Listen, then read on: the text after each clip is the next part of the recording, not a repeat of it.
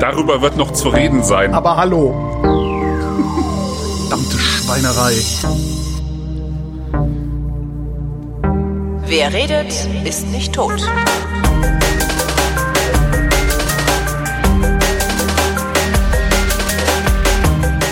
Herzlich willkommen zu Deutschlands ältestem Laber-Podcast mit Wein und Christoph Raffelt. Wie sind die Flaschen?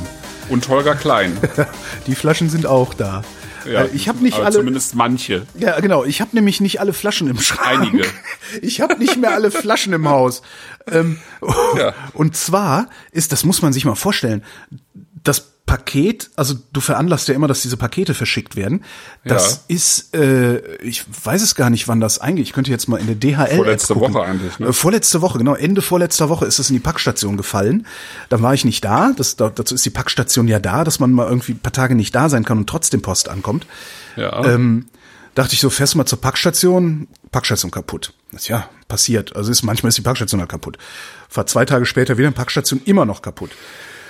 Am vorletzten Tag der Haltefrist des Paketes in der Packstation immer noch kaputt, habe ich DHL eine Nachricht geschrieben. Ich so, hier, was soll ich denn machen? Sagen, ja, rufen Sie mal da an, äh, lassen Sie die Haltefrist verlängern. Ich so, äh, angerufen, Haltefrist verlängert gekriegt. Ähm, oder Lagerfrist oder wie es heißt. Ich dachte dann, heute, also das war letzte Woche Donnerstag, ja? dachte Ja. dann heute, nee, gestern bin ich nochmal hingefahren, da fährst du nochmal hin, Gestern, guckst, ja. genau, Genau. guckst, guckst du nochmal, bin hingefahren, hab gedacht, scheiße, Packstation immer noch kaputt, was machst du denn jetzt?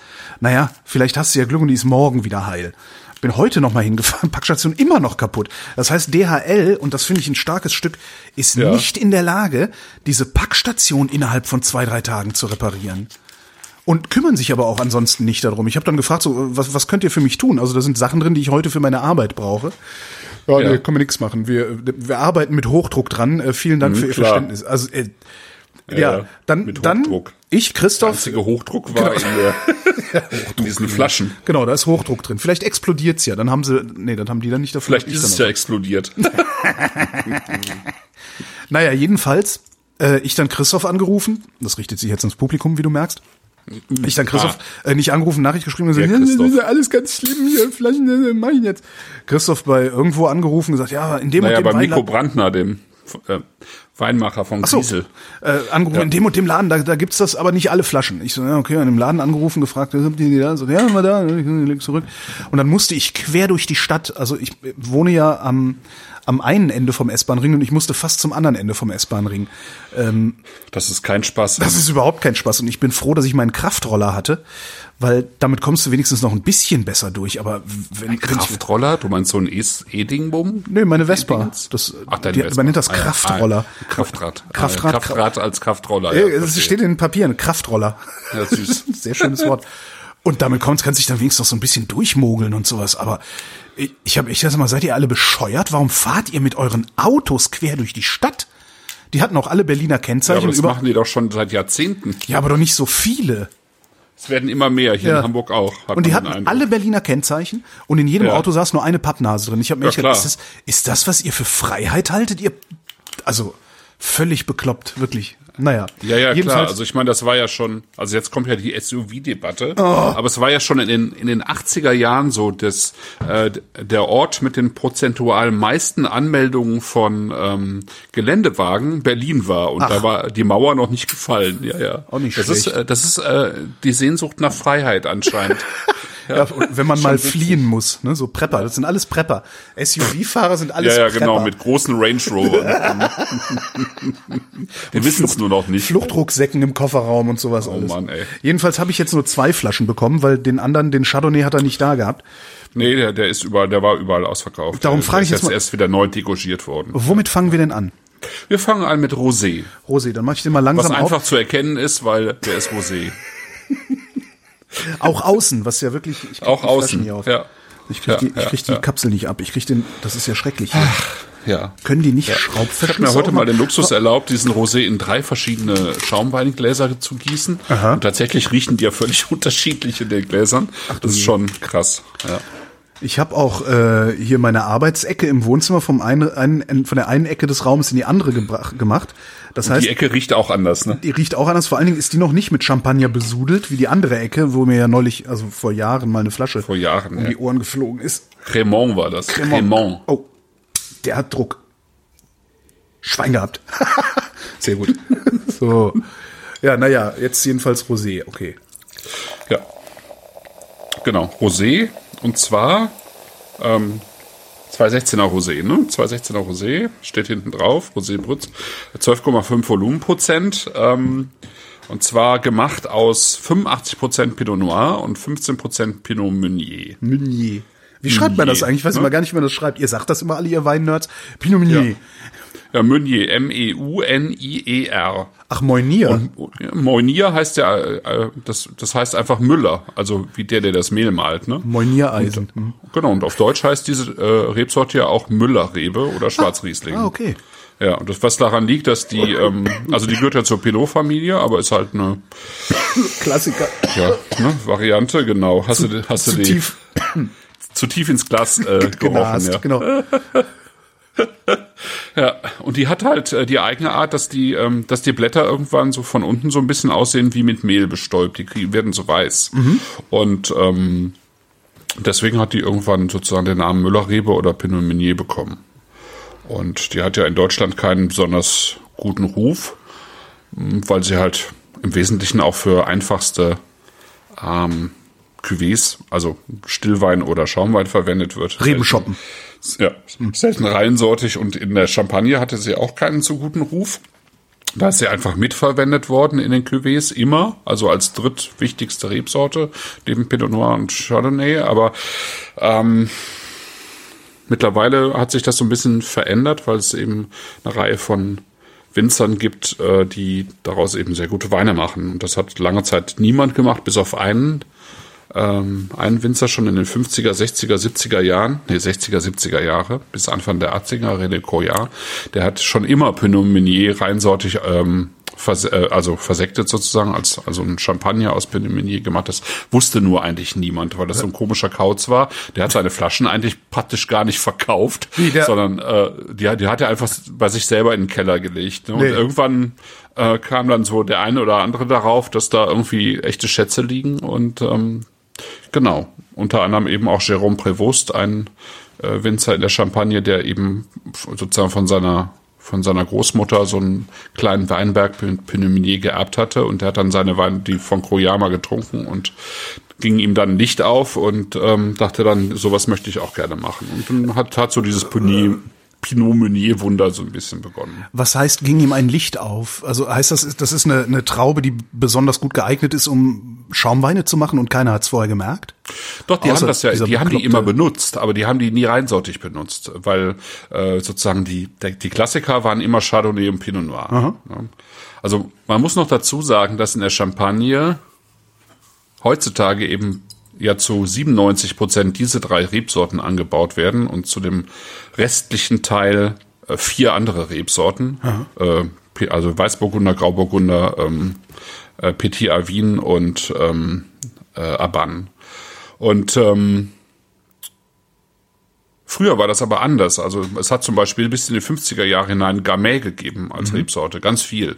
Und äh, diverse andere Rebsorten. Die sind dann aber irgendwann aus den Weingärten verbannt worden, auch per Gesetz, äh, weil sie eben als äh, weniger mh, hm, weniger gut einfach, als weniger edel galten. Und dem Pinot Meunier hat man das auch immer so ein bisschen nachgesagt, dass der zwar ähm, für eine Cuvée ganz gut ist, weil er halt eine bestimmte Frucht reinbringt, einen bestimmten Körper auch reinbringt, aber eben ähm, als reinsortiger Wein eben nichts taugt eigentlich. Aber das stimmt eben nicht. Es ist ähm, das hat sich so jetzt in den letzten 15 Jahren geändert, die, die Sicht darauf, weil es halt doch recht viele gibt, die, ähm, die das mit, also recht viele, also nicht viele, aber äh, einige gibt, die das machen. Mhm. Man muss sich ja immer vor Augen halten, dass letztlich die Champagne immer noch bestimmt wird von einigen großen Konzernen eigentlich, ne, von einigen großen Marken, die irgendwie 90 Prozent des Gesamten abdecken und dann bleiben noch 10 Prozent äh, dieser frei arbeitenden unabhängigen Winzer und von denen machen dann irgendwie 10 oder 12 einen reinsortigen Mini. Also mhm.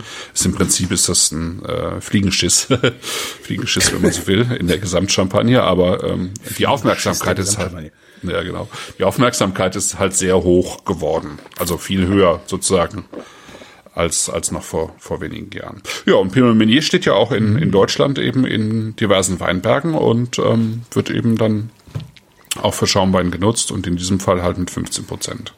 Und ähm, dosiert ist der mit äh, 5 Gramm der 216er. Das heißt, da steht zwar Brüt drauf. Brüt heißt ja eigentlich so zwischen 6 und 12. Ähm, aber äh, in diesem Jahr hat er eben nur 5 Gramm. Mhm. Ähm, ist immer bei Griesel sehr niedrig dosiert. Ähm, aber er, also er lässt sich halt offen. Er will ja nicht jedes Jahr neu draufschreiben, sozusagen, äh, dass es jetzt Brüt oder Brüt Natur ist, sondern äh, sozusagen für die Einstiegsqualitäten. Und wir sind jetzt hier bei der Einstiegsqualität. Ähm, ist es, ist es halt ein Brüt. Ne? Einstiegsqualität ja. heißt in Zahlen? Ähm, äh, was das kostet? Ja. Ähm, das kostet jetzt, glaube ich, so 13,90 okay. oder so. Ich guck mal gerade nach. Also die Linie heißt Giesel Tradition, das ist ähm, 14,50. Ah ja. Ich wollte gerade sagen, ich könnte ja auch mal auf der Quittung gucken, weil nach, ja. nach langer Zeit habe ich ja. mal wieder Geld für die Weine bezahlt, die ich hier trinke. Ja. Weil normalerweise äh, schaffst du es ja immer, die den Herstellern irgendwie aus dem Kreuz zu leiern für uns beide. Naja, die Hersteller, die ähm, verkaufen ja auch eine ganze Reihe an, an ähm, Kartons. Ja, ich mach dir keinen Vorwurf, du. Ne? Und ähm, insofern ist es schon, ist es schon okay. Ja, ich glaub, ich mein, 38 wenn, Euro habe ich bezahlt für zwei Flaschen. Ja, okay. Und die müssen schnell getrunken werden, weil da ist ja, das, das wird ja schal, ne?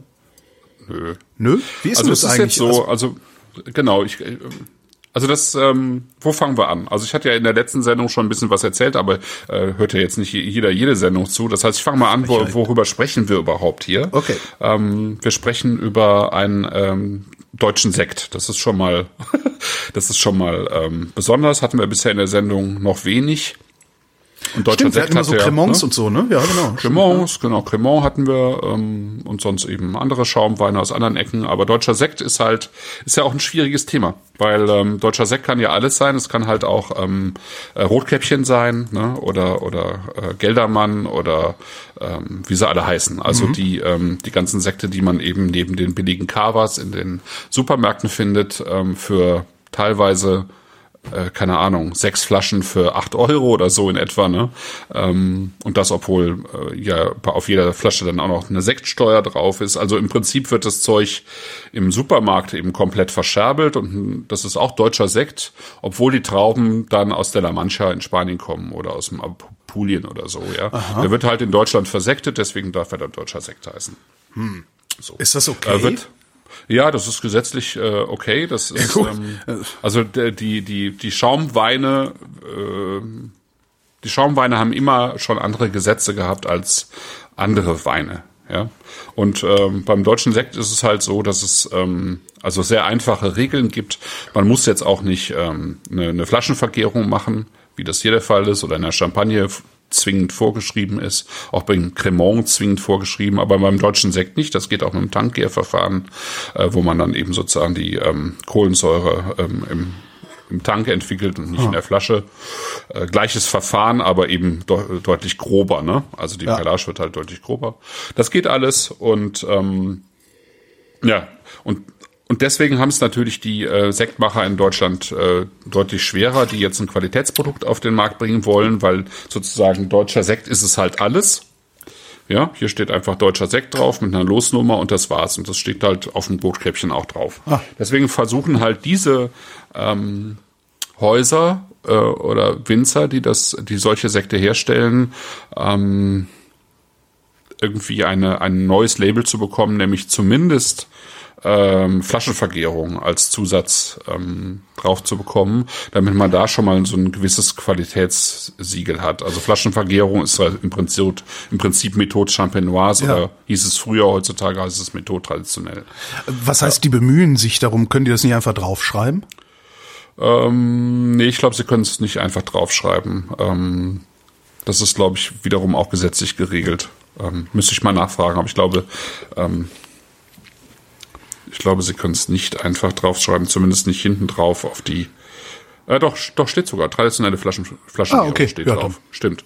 Doch steht drauf. Ähm, aber sie wollen, glaube ich, äh, irgendwie sowas wie ein wie ein eigenes Qualitätssiegel äh, ja. erreichen auf Dauer. Äh, Weil Flaschengärung kann nur jeder draufstellen, draufschreiben, dem der, dem der Apfelsaft vergammelt ist, ne? So. ja, wenn es dann geht in der Flasche, ja. ja.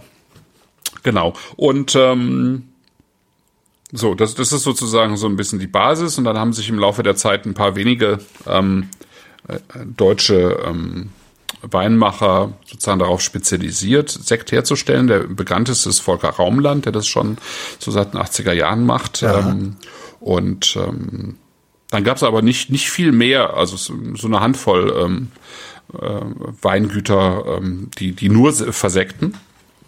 Und äh, dann eben welche, die halb-halb machen, Stillweine und, und Sekte und so weiter. Und ähm, äh, dann begab es sich, dass in Bensheim an der Hessischen Bergstraße mh, die das ehemalige Staatsweingut äh, zum Verkauf anstand. Mhm. Also es gab, ähm, man kennt ja Kloster Eberbach ne, ja. im, im, Rheingau und die hatten halt einen Ableger ähm, in Binsheim. Und das wollten die aber eben nicht mehr haben. Also diese staatliche Weinbaudomäne dort, diese, diesen Ableger, wollten sich auf Eberbach konzentrieren und deswegen haben die die zugemacht. Die stand also zum Verkauf sozusagen mit allem, was dazugehörte. Und dann gab es verschiedene Interessenten. Ähm, und es gab aber nur einen einzigen, der daraus wieder ein Weingut machen wollte. Äh, oder ein einziges Ehepaar, die Familie oder das Ehepaar Streit. Das sind Unternehmer in Bensheim, die haben sich so auf Arbeitsmedizin spezialisiert. Und ähm, die hatten halt sozusagen die finanziellen Ressourcen, um das Ding zu übernehmen. Und die hatten halt ein Konzept. Die wollten ähm, aus dieser staatlichen Weinbaudomäne ein Sektweingut machen. Aha. Ja, und jetzt kommt eigentlich der ähm, spannende Teil der Geschichte, den ich letztes Mal schon mal angerissen habe und den die, die den Podcast kennen, den ich mit dem Nico Brandner gemacht habe, dann auch schon kennen. Äh, der Nico Brandner war zu dieser Zeit noch ähm, äh, im dualen Studium und war im Prinzip dabei, seine ähm, Bachelorarbeit zu schreiben. Mhm. Ne? Das war 2013. Ähm, der äh, Nico kommt aus Unterfranken ähm, in der Nähe von Bürgstadt und hat dort eine Bank äh, äh, Kaufmannslehre gemacht, 2009 angefangen. Ach, wie traurig. Und, ja, genau, hat er auch gedacht. Und ähm, hatte sich aber eigentlich schon sehr lange äh, mit Wein beschäftigt, privat und ähm, der wurde sozusagen in der Bank immer trauriger und hatte aber ja. sozusagen das, äh, das Weingut Paul Fürst im Blick äh, in, in Bürgstadt, was nun einen sehr guten Namen hat und eben eines der führenden Weingüter da ist in Kurfranken. Und er hat irgendwann ist er in seinen in der Mittagspause aus seiner Bank mit seinen Bankklamotten rübergegangen, hat da geklingelt und hat gefragt, ob er bei ihnen eine Lehre machen könnte. Geil. Ja. Und äh, dann hat er eben mit, mit, mit den Fürst gesprochen und die haben dann gesagt, ja, dann mach doch nicht eine Lehre einfach nur ähm, und geh auch nicht jetzt einfach studieren, sondern mach das zusammen. Es gibt halt die Möglichkeit, so ein duales Studium zu machen. Dann ähm, lernst du an der Schule was und den Rest lernst du bei uns im, im, im sozusagen praktisch. Wo, da er selber auch überhaupt nicht aus einer Weinbaufamilie kommt, hat er eben diesen dualen Studiengang gemacht. Wo macht man diesen dualen Studiengang? Ähm, mittlerweile geht das auch in Geisenheim, okay. aber er hat es, glaube ich, in Heilbronn gemacht. Ja. Und ähm, ja, dann saß der also da in Heilbronn irgendwie und hat seine, an seiner Bachelorarbeit geschrieben und irgendwann kamen die Streits um die Ecke. Und das ist wirklich cool. Ich meine, die haben einen äh, für, für echt viel Geld eben diese, diese staatliche Weinbaudomäne übernommen und die sind jetzt nicht irgendwo hingegangen und haben geguckt, wo gibt's irgendwie erfahrene äh, Sektmacher, die werben wir jetzt ab, ja, mhm. sondern die sind ähm, an die Hochschulen gegangen und haben sich dort jemanden gesucht, den sie äh, sympathisch fanden und fähig fanden, als, also als fähig erachteten, so einen Laden von Grund auf neu aufzubauen. Da gehört aber auch schon einiges an Mut oder Gottvertrauen genau, dazu, ne? Und ja. zwar auf beiden Seiten. Und der Nico Brandner war derjenige, den die sich ausgesucht haben. Und äh, der Nico hatte auch am Anfang, also der hat sich auch sehr, sehr gut überlegt, ob er das Wagnis wirklich eingehen kann. Denn ähm, das kann man ja auch ganz schnell vor die Wand fahren, zumal ja. äh, Schaumwein machen ja nochmal ein anderer Schnack ist, als Stillweine zu Stimmt. machen. Denn äh, als der dann 2013 angefangen hat, hat er Schaumweine gemacht und die waren dann ja erst nach zwei, drei Jahren fertig. Ja, also das du heißt, du investierst auch erstmal drei Jahre lang, bevor du ja, ja, ja. siehst, ja, ja. ob es was geworden ist oder nicht. Genau, ja. genau. Also du investierst, äh, du hast erstmal totes Kapital die ersten zwei bis drei Jahre. Ich glaube, die ersten kamen nach zwei Jahren raus. Also die die einfacheren Qualitäten, die sind ja so nach zwei Jahren und ähm, die anderen dauern dann teilweise etwas länger. Und äh, aber du, du merkst halt bei dem Schaumwein auch nicht unbedingt schon nach, nachdem der Grundwein fertig ist, ähm, wie gut die Qualität des Sektes wird, sondern mhm. eigentlich wirklich erst, wenn du den degorgiert hast, ja, weil viele Sachen, zum Beispiel Phenole, also Gerbstoffe, Phenole, die ähm, im Zweifelsfall in so einem Wein sind, die merkst du im Grundwein gar nicht so sehr, die kommen erst äh, mit dieser zweiten Gärung, ähm, mit dieser Perlage äh, richtig in einem Wein ja. raus. Und das kannst du auch total verkacken, ja. Und ähm, das Faszinierende ist jetzt bei der ganzen Sache eigentlich, also der hat 2013 angefangen, ähm, hat dann seine ersten Sekte direkt gemacht, hat also hat noch ein bisschen äh, anders rumgeguckt, war dann auch bei Volker Raumland, hat auch mit Volker Raumland seine, seine ersten Sekte und so weiter besprochen. Aber das Faszinierende ist wirklich, dass das von Anfang an funktioniert hat. Und äh, jetzt haben wir 2019 und jetzt kommen so die äh, ja, 2016er, 2017er auf den Markt und ähm, das wird einfach alles immer besser. Und ich hatte ja letzte Sendung erzählt, ich war beim äh, äh, beim deutschen äh, Sektpreis von Meininger in der ja. Jury und ich habe die Weine von ihm eigentlich blind erkannt, die sind sehr markant und sie gehörten mit, äh, also ich meine, dann nachher auch von allen Jury-Teilnehmern, äh, waren die sozusagen auf einer Ebene mit äh, Volker Raumland, also mit Abstand äh, die besten Sekte im, in der gesamten Runde. Ja. Wie hat er das gemacht? Hat er mehr ja, Glück als Verstand? Hat er irgendwie, also ich meine, wie ist er überhaupt auf die Idee gekommen, ausgerechnet zum Winzer zu gehen und zu fragen, kann ich Ihnen eine Lehre machen?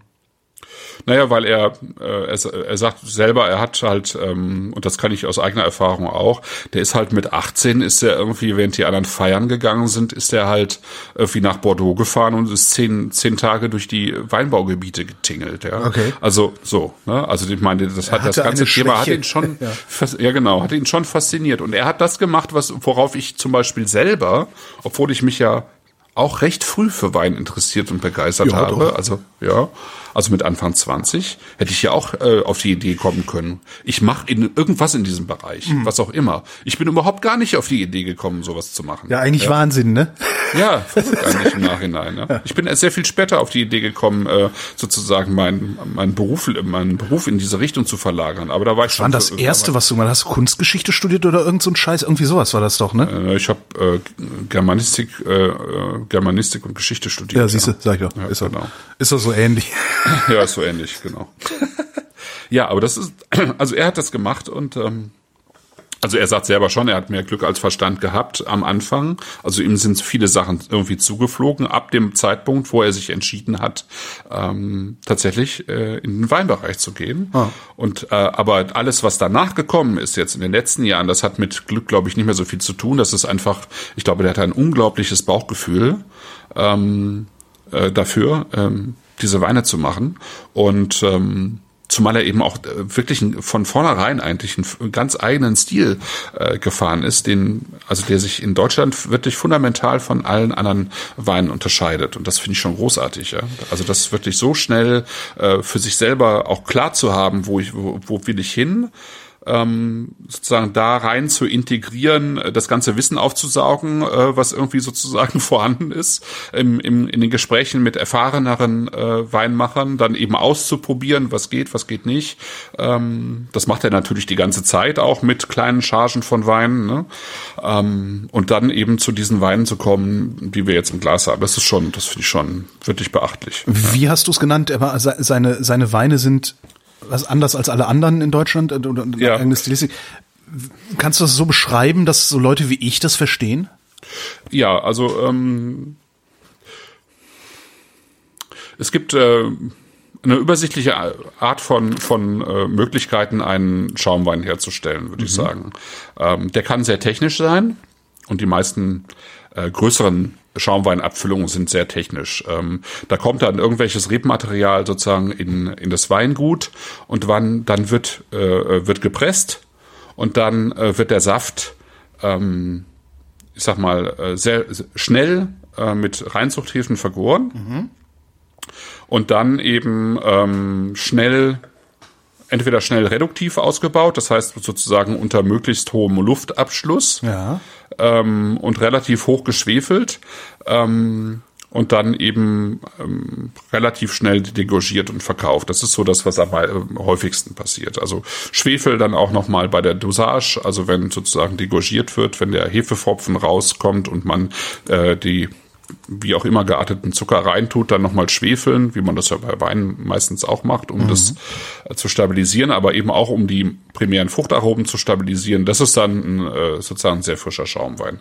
Man kann aber auch ähm, und das wird vielleicht sogar noch häufiger gemacht, um sozusagen auch so typische Champagner-Noten in den Wein zu bringen. Man kann den Wein auch äh, oder man kann die Trauben auch pressen, ähm, rein, mit Reinzuchhefe schnell vergehren ähm, und den Wein dann aber so ein bisschen oxidativer ausbauen. Das heißt, ähm, ähm, dass, dass mehr Luft in die Flasche kommt. Ja. Das kann man alles steuern mit Korken, ja, okay, also auch ja, mit klar. Kronkorken. Man kann Kronkorken nehmen, die sozusagen völlig Luft, also fast luftdicht abschließen, aber man kann auch welche nehmen, die sozusagen äh, Umgebungsluft mit reinlassen. Dann bekommt der Wein äh, sozusagen mehr ähm, also Sauerstoff. oxidiert, ja. bekommt, genau, bekommt mehr Sauerstoff, oxidiert in der Flasche so ein bisschen. Das ähm, dadurch bekommen werden diese ähm, sogenannten Autolysenoten äh, markanter, die sozusagen diese Oxidation irgendwie in den Wein integrieren. Das sind dann diese Brioche-Noten, ah, diese mh. leicht gerösteten Nussnoten und sowas, ja. Und ähm, das kann man dann weiter fortführen, wenn man den Wein ausbaut. So.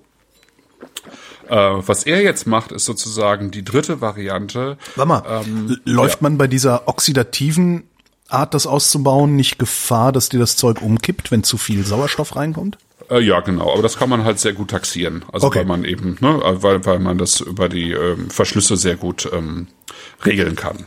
Also das, das kannst du ganz genau, du kriegst unterschiedlichste Varianten sozusagen von Verschlüssen und äh, es gibt auch, also jetzt sozusagen für das, was ich jetzt erkläre, gibt's, kann man zum Beispiel auch die Weine unter, ähm, unter äh, Naturkorken ähm, okay. im Keller reifen lassen. Äh, da hat man dann natürlich auch einen Luftaustausch, ähm, wie auch immer.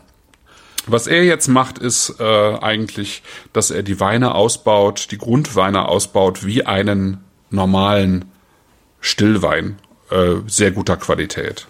So, ähm, das heißt erstmal und das macht er mit natürlich auch noch mit anderen Winzern in Deutschland. Erstmal, ähm, ich behandle die Trauben, sozusagen die Rebstöcke im Weinberg so, als würde ich jetzt einen sehr guten Wein machen wollen. Das heißt, ich mache sehr viel ähm, Arbeit im äh, im Feld sozusagen im Weinberg. Ja. Ähm, was viele halt für für einfache Schaumweine nicht machen, weil ähm, also auch in der Champagne war es ja bis in die 80er Jahre so, dass man den, den, äh, den ähm, Hausmüll aus, aus Paris irgendwie an der Mahn in die, in die Weinberge gekippt hat. So wenig Beachtung hat man diesen Weinbergen gezollt. Ja, das war einfach nur äh, Material, was sozusagen sehr früh geerntet wurde, ja, ähm, fast noch grün, fast noch ähm, unreif und äh, da war man halt der Meinung, dass äh, das ist scheißegal, wie, wie es den Weinbergen geht, ja. Mhm. Ist aber eben nicht so, wenn man einen guten Wein machen will und das, da unterscheidet sich der Schaumwein eben auch nicht. Und ähm, das heißt erstmal ein, ein sehr gesundes, äh, gut sortiertes Rebmaterial, äh, Traubenmaterial aus den Weinbergen holen und dann wird eben bei ihm ähm, spontan vergoren. Äh, wobei er jetzt sagt, also Ne, das funktioniert bei uns sehr gut. Das ist ein alter Keller, da ist viel vergoren worden. Das funktioniert super. Wenn ich jetzt nachher noch ein bisschen Reinzuchthefe reinschmeißen müsste, damit der durchgeht, dann mache ich das im Zweifelsfall auch. Aber okay. normalerweise gern die schön langsam äh, durch, machen ein BSA, also einen biologischen Säureabbau, gleich äh, häufig gleich mit. Und das Ganze vergehrt sozusagen auf der Hefe äh, mit in den in Fässern also teilweise in Holzfässern, also in, in Barriques, in gebrauchten Barriques, mhm. in Tonneaus, also in größeren Fässern, Teile auch im Edelstahl oder im Betontank und je nachdem, was er für einen Wein dann haben will, aber insgesamt sozusagen in einer äh, oxidativen Umgebung, also eben nicht unter Luftabschluss. Ja. ja. Ähm, und dann eben über, ich sag mal, acht bis zehn Monate hinweg, wie ein normaler Stillwein auch, ja.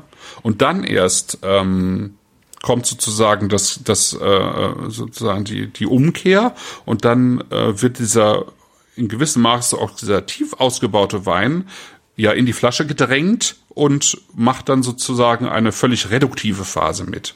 Ja? Mhm. Und ähm, wenn, wenn sozusagen diese, diese zweite Gärung, äh, die ja völlig reduktiv ist, in der Flasche abgeschlossen ist, ähm, dann äh, kommt, äh, äh, wird er degorgiert, dann kommt äh, im Zweifelsfall eben jetzt in diesem Fall halt nochmal ein bisschen ähm, Zucker dazu. und dann ähm, wird der Wein äh, wieder verschlossen, ohne dass nochmal geschwefelt werden würde. Also es wird nur ganz leicht äh, bei der, äh, der Most geschwefelt und sonst nichts geschwefelt. Und ähm, allein das schon ist äh, recht selten hier in Deutschland bisher, weil ähm, die meisten Weine ja immer sozusagen sobald, also, also vor der, vor der Füllung oder jetzt bei, bei einem Schaumwein eben, bevor sie wieder verschlossen werden, geschwefelt werden, um sozusagen die ähm, äh, Weine haltbarer zu machen. Ne? Aber er sagt halt, die Weine sind auch für sich haltbar, weil die eben schon diese, diese Zeit im, im Fass hatten und ähm, eigentlich total stabil sind. Ne? Mhm. Ähm, aber eben gerade äh, dieser Verzicht auf Schwefel ähm, bei, nach dem Degorgement äh, bringt schon äh, eine ganz andere Offenheit in die Weine. Und dann hat man eben, und ich finde, das riecht man hier auch so ein bisschen, man hat die Weine irgendwo tatsächlich zwischen reduktiven Noten und oxidativen Noten. Mhm. Und ähm, diese oxidativen, so, so gut ist meine Nase nicht. Mhm.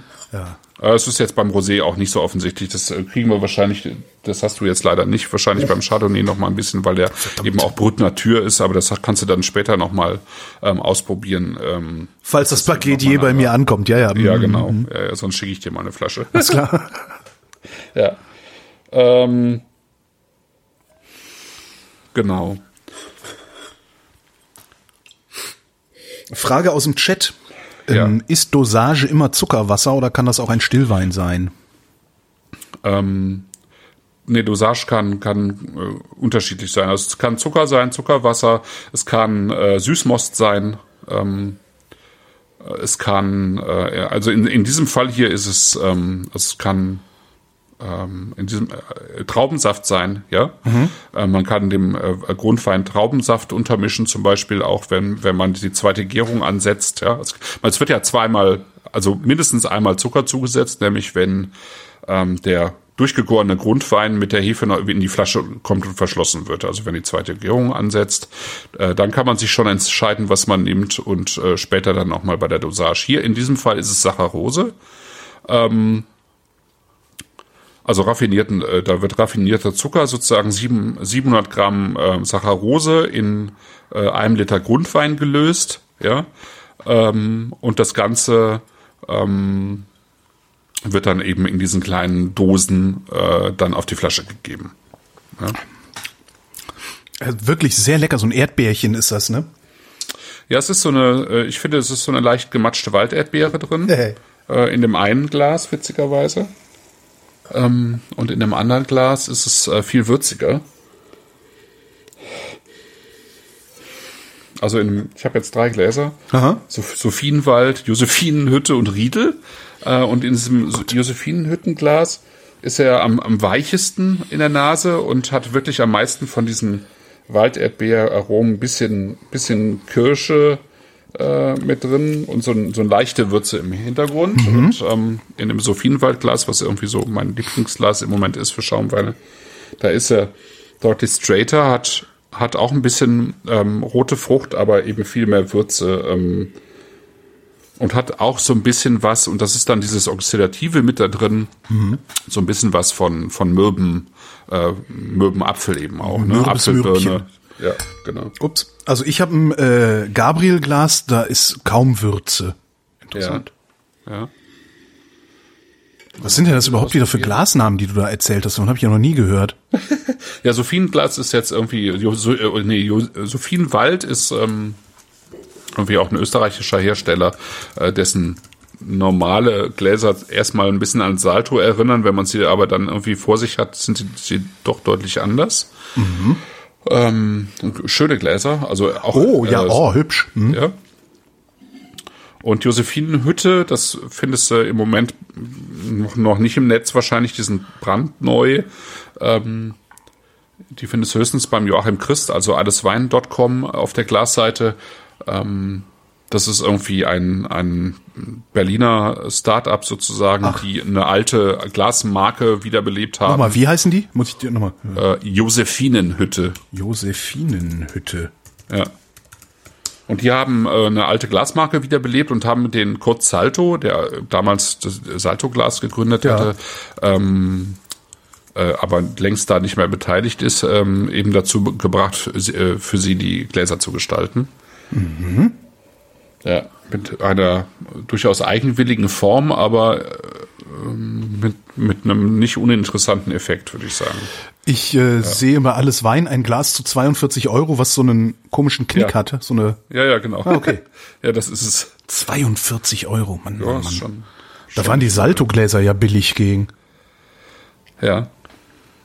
Ja, Salto kostet mittlerweile aber, glaube ich, auch so viel. Was ja ein bisschen ärgerlich ist, wenn ich meine, wenn das ein Berliner Bude ist, dann hätten wir uns von denen ja jetzt auch mal irgendwie ein Gläser-Sponsoring holen können und hätten dann erst Reklame dafür gemacht. Verdammte Axt. Ja. ja. Naja.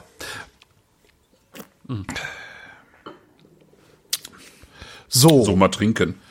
Ach so, ja, mache ich die ganze, ich bin die ganze Zeit schon am Zwitschern. Ja, nee, ich noch nicht. Ich hab darum darum habe ich gesagt, darum habe ich gesagt. Ich habe ja nur geredet. Ja, Entschuldigung, ich habe wenig zu erzählen. Ich war nicht essen. Nee, ja, nee, ich war. Ich war weder nee, essen war noch im Urlaub. erstmal. Ich wollte ja auch erstmal erzählen, worum es überhaupt geht hier. Genau. Ja. Also im Mund finde ich, ist das eine Erdbeere. Ja. Erdbeersekt. Sehr schön. ja, genau, Erdbeersekt. Hm. Aus dem alten Land. Ich, was ich mag, ist das Herbe, was trotzdem dabei ist. Also Ja. es, ist, ähm, es ist Erdbeere, es ist aber auch, ähm, es sind auch dunklere Beeren. Ähm, aber es ist halt auch so eine schön herbe Note mit dabei. Ähm, und trotzdem ist es ein sehr geschmeidiger Wein. Absolut. Ne? Ähm, was ja ein Rosé auch einfach sein soll. Ne? Also Ja. ich meine, Rosé ist einfach ähm, Rosé und und und jetzt super straight. Das passt in den meisten Fällen nicht, ja? weil man es auch nicht, ähm, weil Mhm. Ja, man meine- auch eine andere Erwartungshaltung Ich wollte gerade sagen, hat, genau. Ne? Das Rosé ist ja, ja, hm, Ja, ja. das ist jetzt nichts Knackiges. Ja. mhm. Nee, also äh, das, da muss was Knackiges auch dabei sein, da muss auch was Frische dabei sein. Die Ja, hat er aber- aber auch. Der aber nicht so schönen- eckig und kantig, wie ich immer gerne mag, ne? Genau, Ja, ja. genau, Mhm. genau, genau. Ähm, aber das ist für sich genommen, finde ich, ein, ein schöner Einstieg. Aber wenn die spontan vergoren sind, ähm, warum merke ich das nicht? Verschwindet das dann in der Versektung? Oder ist es einfach so, so, so, so, so mild, dass es sowieso kaum zu merken ist? Ja, ich glaube, das ist jetzt, also du meinst jetzt, ähm, weil, weil bei, manchen Spontangärungen dann Die haben ja Stinker irgendwie Na, hat noch nicht mal äh, Stinker, aber die haben ja schon so einen etwas charakteristischeren Geruch, finde ich immer. Ja, ja, ich glaube, das ist bei Sekten dann, ähm, das ist sozusagen im, im Laufe des Lebens mit der zweiten Gärung und so verschwindet das dann. Okay. Ja, ja, das taucht eigentlich da nicht auf. Also das könnte ich jetzt, also eine reine Spontangärung könnte ich jetzt einem Sekt, glaube ich, auch nicht unbedingt anmerken. Was ich auch ganz spannend finde, ist die Farbe. Also der ist ja, Ja, der ist ja kaum rosé. Ne? Also ich, Ja, ist ja, das, hell, das stimmt, Das ja. ist, ist, er ist recht hell und ich finde, er geht Ja. so fast so ein bisschen ins Orange, ne? Ja, Und ist sehr, sehr, wie nennt man das denn? Also sehr durchsichtig. Also es ist keine sehr, sehr starke Farbe, ähm, sondern also Nee, der, der, der sieht halt fast wässrig aus ja, und ist aber trotzdem extrem voll. ja. Also Aber das ist voll ja und das- ja. Wort. Mir fehlen heute die Wörter, habe ich das Gefühl. Aber das, das eine hatte ja mit dem anderen, das wissen wir vom Pinot Noir auch nicht unbedingt was zu tun. Ne? Also ich meine, Pinot Noir ist ja jetzt eh hier drin äh, oder Pinot und ähm, Der Chat hat's mal wieder richtig. Die, er ist Lachsfarben. ja, Ne? ja, ja. ja. Ich habe hier einen komischen. Aber guter Lachs, nicht dieses billige Zeug aus dem Supermarkt. Ja, ja. Also es, es sieht im Prinzip sieht er ja aus wie ein Provence Rosé, ne? Okay. Äh, mit mit äh, mit Schäumchen, ne? Also wenn ich das hier jetzt hier richtig beurteile, weil ich habe eine, eine recht gelbe Lampe hier, deswegen kann ich es gar nicht so genau sagen. Das hebt das so, so ein bisschen auf. Ähm, genau. Ja. Kommen, kommen wir zur zweiten Flasche. Hm, was? Ja, kommen wir zur zweiten Flasche. Da, und da haben wir direkt, kommen wir zu einem Problem. ja. Ich werde gleich zwei offene Flaschen Schaumwein haben und die in den Kühlschrank stellen. Ja. Jetzt habe ich ein Verschlussproblem. Also ich habe einen Sektverschluss, den habe ich bei Talon geklaut, ähm, als wir da waren. Ja. Und ärgere mich bis heute, dass ich nicht drei geklaut habe. so was. Äh, was mache ich denn? Also die eine Flasche mache ich mit diesem Sektverschluss äh, zu. Das sind diese Flügel, Flügel, äh, Ja. Ähm, was mache ich mit der anderen Flasche? Weil so Löffel reinstellen, das findest du heutzutage ja nur in den Kühlschränken von Redaktionen, wo Journalisten arbeiten, die es eigentlich besser wissen müssten. ja. Entschuldigung, ich habe gerade Kollegenschelte halt betrieben. Ja. Bitte? Ich verkork den halt einfach Womit? mit normalen Korken drauf. Ach so. So, dann macht's also gerade wenn jetzt äh, der also da ist er, der ist ja dann sowieso nicht mehr voll. Ähm, und ähm, und ich tue dann einfach einen Korken drauf. Und das macht dann auch nicht Puff. Normalerweise nicht, ne. Also da ist jetzt dann nicht mehr so viel Druck in der Flasche, dadurch, dass wir ja schon da recht viel Luft drauf haben. Ja. Ähm, also der macht dann, wenn man ihn öffnet, nochmal Puff, aber da ist jetzt nicht so viel Druck drunter, dass der den Korken rausschieben würde. Okay. Aus der Flasche. Im, Das ist im nicht, dass du dann Also irgendwie morgens, morgens dir ist die Milch, passiert. die Milch Ja. in den Kaffee tun willst und der Genau. Korken hat den Kühlschrank innen Ja. kurz und klein geschlagen, aber nicht. Ja. Okay. Nee, das ist mir bisher noch nicht passiert, ehrlich gesagt. Ja, Äh, Glasspüle. ja. genau. Irgendwie ist mein neues Setup noch nicht so richtig gut. Also zumindest nicht für diese Art Sendung, weil der Tisch ist zu klein. So, jetzt haben wir hier den, äh, den gleichen Jahrgang, 2016. Und äh, wir haben Moment, einen machen wir jetzt Blonde- das auf, ja. was ich auch habe, oder machen wir jetzt das auf, was alle anderen außer mir haben? Ja, du hast ja den Blanc de Noir Brut, ne? Äh, ja. Ja. Und ist es bei dir 2016 oder 2015? Das, äh, da, äh, das steht drauf, äh, äh, hier irgendwo drauf. Ich, äh, 15. 15. Okay. Ist das gut oder ist Ah, das schlecht? siehst du? Äh, zumindest ist es nicht das gleiche, was wir haben. Für die Sendung ist halt scheiße. Naja. Ja, ja. Hätte ich aber auch mal gucken können, als ich ihn gekauft habe. Wahrscheinlich hätte er den 16er auch da gehabt. Ach so, ja. Naja. Ja, ja, ja. Pech. Dann muss ich mich jetzt mit dem Chat weiter unterhalten. Ja, das äh, mach mal. Ich besauf mich so lange mit Wein, den ihr alle noch nie getrunken habt. Jetzt weiß ich natürlich nicht exakt, was er 2015er als Assemblage hatte, aber hier sind es äh, 10% nur noch Pinot Meunier und 90% Pinot Noir. Ja. Ja. ja. Und ähm, Steht nicht hinten drauf, also ich brauche jetzt nicht gucken, ne? Nee, steht nicht hinten drauf. Ja. Ähm, genau, bei, einem, bei einer Dosage von 7 Milligramm, soweit ich das sehe. Ja. Und ähm, da das jetzt sozusagen nicht mehr Rosé ist, geht's sozusagen automatisch in die, in die straffere Richtung. Ne? Okay. Das, ähm, ja, das finde ich, äh, riecht man hier auch schon. Und was ich jetzt bei dem 2016er zum Beispiel total schön finde, ist ähm, so diese ganze Wolke an Gewürzen, die irgendwie über dem Glas liegt. Ich weiß nicht, wie das bei dem 2015er ist, aber es ist ähm, Anders. anders. Hm? Entschuldigung. Vielleicht muss ich das Glas voller machen, aber äh, sehr lustig ist es, ähm, Sven im Chat äh, schreibt die ganze Zeit, oh, der riecht nach Hefe, der riecht auch nach Hefe, alles Hefe. Ja, Euda, das kommt vom Gären. Ja. Also ja, ist klar, es ist Hefe mit drin, aber ähm, es ist jetzt noch nicht diese ähm, dieser ausladende Brioche-Ton, aber es ist so ein leichter, äh, so ein leichtes Brioche ist drin und ähm, im 15er könnte es jetzt natürlich noch ein bisschen stärker sein, weil der einfach schon mal ein Jahr länger äh, äh, äh, sich weiterentwickelt hat. Also Gewürze habe ich kaum. Also das Ja? ist jetzt nicht der Rede wert hier, ja. Also ich hatte irgendwie so im, im ersten Moment nach dem Einschenken so einen ganzen Schwung an ähm, indischen Gewürzen da drin. Jetzt geht das so langsam weg. Jetzt habe ich so ein bisschen ähm, so, so eine Note von altem Holz drin. Also ich habe auch so ein bisschen tabakige Noten drin und zwar in allen drei, äh, Okay, so gut ist meine Nase wahrscheinlich dann auch. allen drei. Gläsern. Also Ja, die sprechen im Chat von Haribo für sich. Den habe ich jetzt hier noch nicht drin.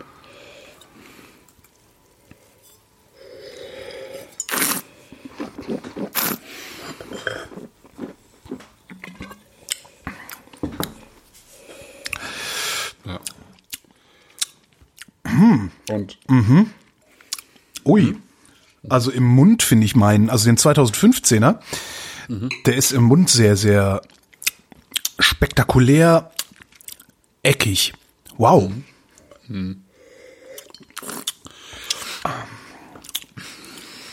Und der 2016er hat irgendwie, finde ich, so eine, so eine schöne Balance aus ähm, so einem runden Mundgefühl und ziemlich viel Struktur und ähm, so einer schön straffen Säure, die sich so da durchzieht und wo zum Schluss der Wein richtig salzig wird. Das macht der 15er auch. Unglaublich Speichelfluss macht er. Ja, genau. Boah. Das ist ja furchtbar. Das ist ja wie früher bei der Zahnspange. Mm. Mm. Aber in der Nase finde ich den tatsächlich total unauffällig. Also riecht wie ein Sekt. Im Chat sind sie jetzt bei Kadam, also in der Nase Kardamom, Pfeffer und Haribo für sich. Ich kenne den Haribo für sich nicht so genau, ehrlich gesagt, deswegen Ja. kann ich das jetzt gar nicht beurteilen. Aber Ha- äh, also das mit dem Kardamom und Pfeffer kann ich gut nachvollziehen. Überhaupt nicht. Hey. Ja. Gut, und ähm, Ich muss den morgen mal Kada kredenzen, die hat eine bessere Nase als ich. Mal gucken, was die erzählt. Nee, kann ich gar nicht. Morgen sind wir im da wird Theater. gesagt, ein bisschen zu viel Restzucker, das kann ich auch verstehen. Also ich trinke das auch gerne noch straffer. Ja. Ähm, und der Nico Brandner hat auch tatsächlich hier von 1000 Flaschen weggelegt, um sie ähm, in ein, zwei Jahren nochmal sozusagen als Spätdegagement auf den Markt zu bringen, ohne Dosage. Aha. Ja. Und ähm, dass er das macht, zeigt eben auch sozusagen schon die Qualität des Basisweins, also des sozusagen der Basislinie des Weinguts, ja, also wo wir uns ja noch befinden, in dieser Traditionslinie. Ähm, und da kostet jetzt dieser Blanc de Noir, ich muss noch mal gerade gucken, äh, der steht gar nicht, steht der noch hier drin? Der wird so 16,50 kosten. Im Moment ist er nur als Magnum drin für 31 Euro. 16,50. ja. Ich finde also wirklich in der Nase, also der 15er ist total unspektakulär. Also Okay. der ist so unspektakulär, dass wenn du mir ein paar Gläser hinstellen würdest und ich nach Geruch auswählen sollte, würde ich den nicht nehmen. Ja, okay.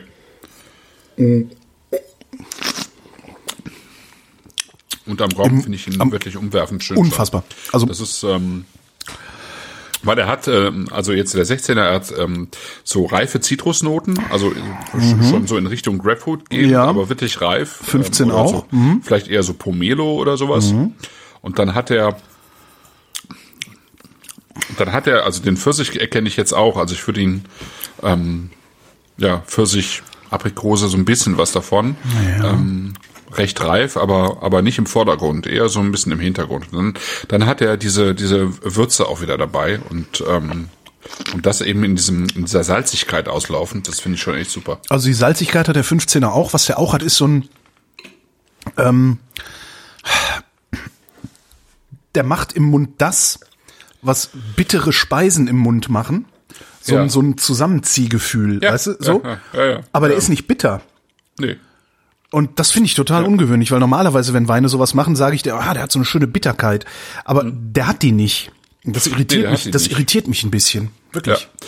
Genau, das machen ja sonst eben auch äh, schon mal Weine, die so astringieren, ne? nennt man das ja. Irgendwie Ja, die, diesen Quitte. Mund zusammen, äh, genau, zusammenziehen, ja, genau. Und äh, das, das macht er in, in einem leichten Maße, auch der 216er, aber nee, er ist nicht bitter, weil äh, der, also Bitterkeit sozusagen jetzt in Form von Phenolen oder sowas wäre jetzt auch der Tod eines eigentlich eines Schaumweins. Das funktioniert eigentlich nicht zusammen. Ne? Deswegen ist auch das Wichtigste, also eine der wichtigsten Maßnahmen sozusagen ähm, bei einem Schaumwein oder bei der Herstellung eines Schaumweines ist, äh, die Trauben sehr langsam und schonend zu pressen.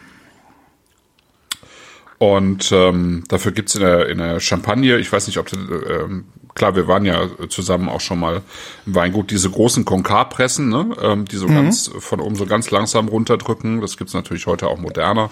Ähm, und wo dann ähm, äh, unterteilt wird eigentlich in, äh, in drei verschiedene Phasen. Ähm, Tirage und Coeur. Also Tirage ist sozusagen das, was am meisten gepresst wird und das Coeur ist sozusagen das, was Entschuldigung, ähm, das, das Beste aus dieser Pressung ist, wo, wo ähm, was ganz langsam gepresst wird, was am konzentriertesten ist und wo überhaupt keine Phenole eigentlich drin Ja. sind. Das ist das, was äh, für die besten Schaumweine verwendet wird und in, im, im Falle von Griesel dann eben für die Prestige-Serie ähm, und die Tirage eben hier für die ähm, Traditionsserie.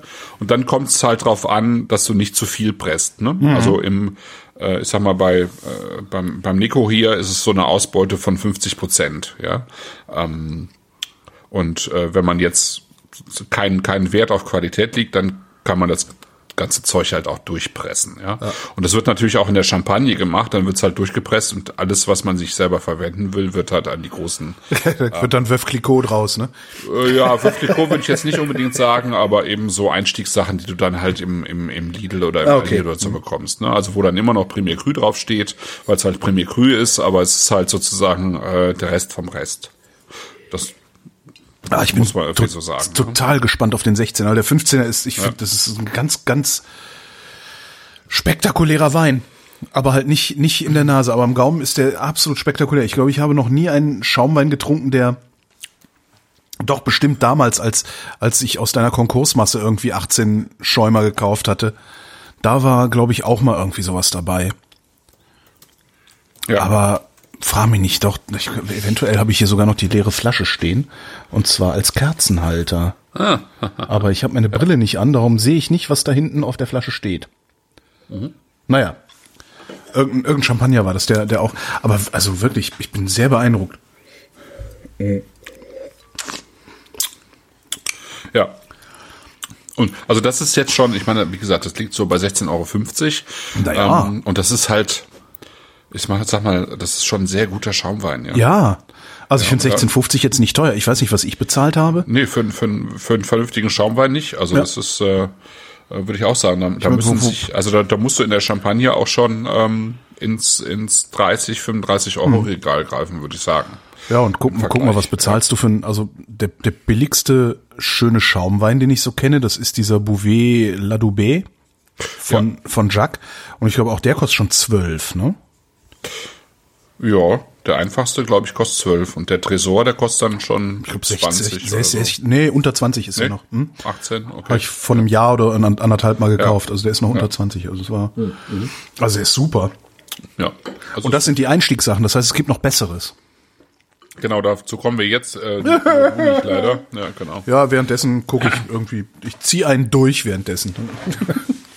Genau. Wir haben jetzt ähm, sozusagen äh, das Bessere ist jetzt eben äh, Giesel Chardonnay Brut Natur 2015.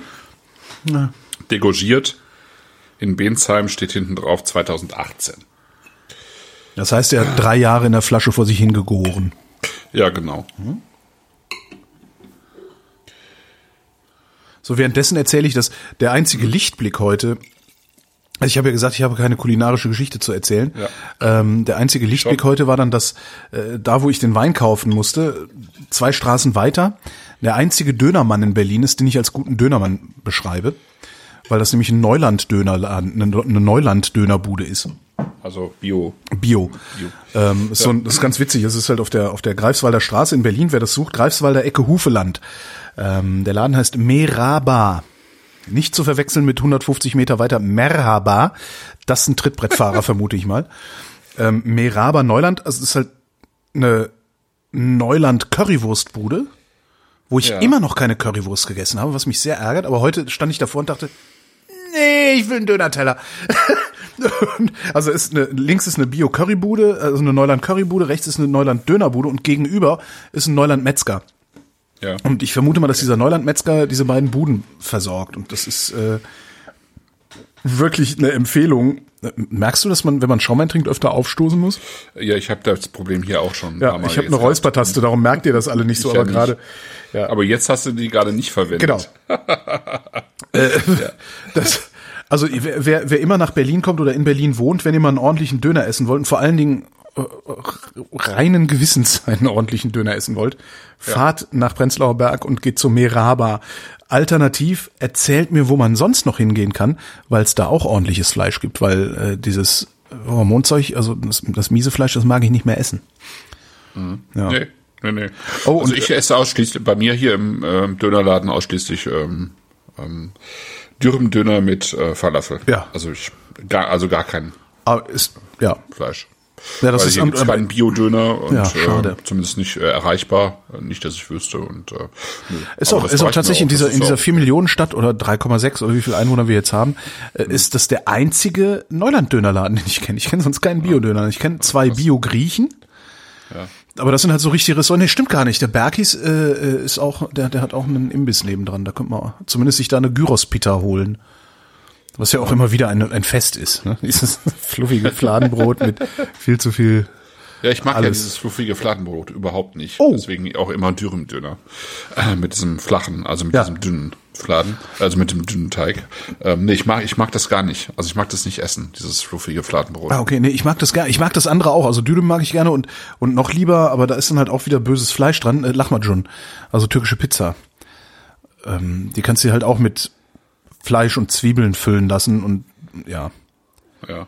Und der Originaldöner, ich weiß nicht, ob ich das schon mal erzählt habe, der Originaldöner habe ich vor ein paar Jahren mal im Tagesspiegel gelesen. Der Originaldöner bestand aus einem Viertel Fladenbrot, Fleisch und Zwiebeln. Bam. Das war's? Das war's. Und Das ist bitter. nee, wenn ich mir einen Döner auf der Hand hole, bestelle ich den immer so. Okay. Nur Fleisch und Zwiebeln. Das ist, das ist, klar ist das bitter, aber ich meine, wenn du, wenn du so verzweifelt bist, dass du dir einen Döner auf der Hand holst, also, ne, dann ist das auch egal. Ja, einen kulinarischen Ausblick habe ach so. ich. Ja. Ähm, ich werde in, äh, was ist denn heute für ein Datum? In nicht mal zwei Wochen äh, werde ich im So-Sein essen gehen. Nein. Ja. was äh, praktisch, Warum? weil, weil, weil ich's kann. Wieso? Ähm. Warum ohne mich? Was, äh, was Scheiße. quasi, Schon äh, so lange hin. ich ja. bin ja am, am Sonntag 50 geworden. ja, ähm, wir viel- haben noch gar nicht viel- angestoßen, verdammt. Nee, haben wir noch nicht. Warte mal, hier, warte mal, Ja. so, hier. Achtung. Ah.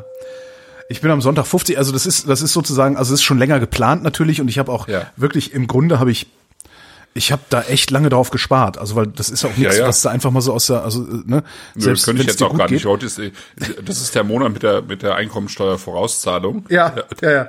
Und da geht gar nichts in diesem Ja, ja. Monat. So Nee, ich habe ja, also ich, ich ne, also seit YNAB, seit dieser You Need a Budget Software, seitdem habe ich ja einen Überblick über meine Finanzen und schaff's auch äh, zu sparen, hatte auch ein gutes Jahr dieses Jahr und so weiter. Ähm, und das gibt's jetzt sozusagen, gibt's das zum 50. Ja. Ähm, und das ist der Auftakt äh, zu einem Urlaub in Südtirol. Ah. Wo, ich, wo ich mich sehr darauf freue. Also wir fahren erst nach, nach Heroldsberg, äh, gehen dann im So-Sein essen. Ja. Wir werden dann, fahren dann nach Südtirol und werden dann eine Woche Ja. in, in Kaltern am See. Äh, äh, Ja, bleiben. da war ich ja jetzt gerade, ne, in Südtirol. Ja. Äh, von Donnerstag bis Sonntag. Ach schön. Ja. da, da musst du dann vielleicht mal den einen oder anderen Hinweis noch geben, wo, wo, Ja. wo wir hingehen äh, könnten Ja. oder sowas. Vor allen Dingen Ja. Essen. Trinken, Ja. äh, aber Essen. Naja, jedenfalls fahren wir ins So-Sein und ich bin unfassbar gespannt darauf, wie das wieder wird, weil nach Ja. wie vor das, das Restauranterlebnis war, das mich am meisten geflasht hat in meinem Leben. Und danach werde ich auch, denke ich, nicht mehr teuer essen gehen, weil ich das nicht mehr einsehe. Ach so, ja, das finde ich ja nicht, weil das äh, Ja, aber nee. kann man, also ich meine, ich kann das eh nicht häufig machen, äh, nur sehr selten, aber ich doch, doch, doch. Aber das muss halt, also vom Konzept her passen. Also ich habe da jetzt nicht, Ja. also ich, ja, das muss vom Konzept her passen. Dann, dann finde ich, äh, äh, finde ich schon, dass man ja. das machen kann. Ja, stimmt. In sowas wie Nobelhart und schmutzig, weil irgendwie da das Ja. Gesamterlebnis, das Gesamtkunstwerk ist so geil. Ja, kann man bringen. Ja, ja, stimmt schon. Aber in so einem mich das normalen, Konzept überzeugt, habe ich da äh, kein Problem mit, Ja. äh, aber ich muss halt immer dafür sparen. ja, ja, ja, Ja, aber das ist auch gut, also es ist auch okay. Äh, Ja. Ich kenne ja auch genügend Leute, die machen das jede Woche und äh, das würde ich gar nicht machen wollen, ja. Ja, ja, klar.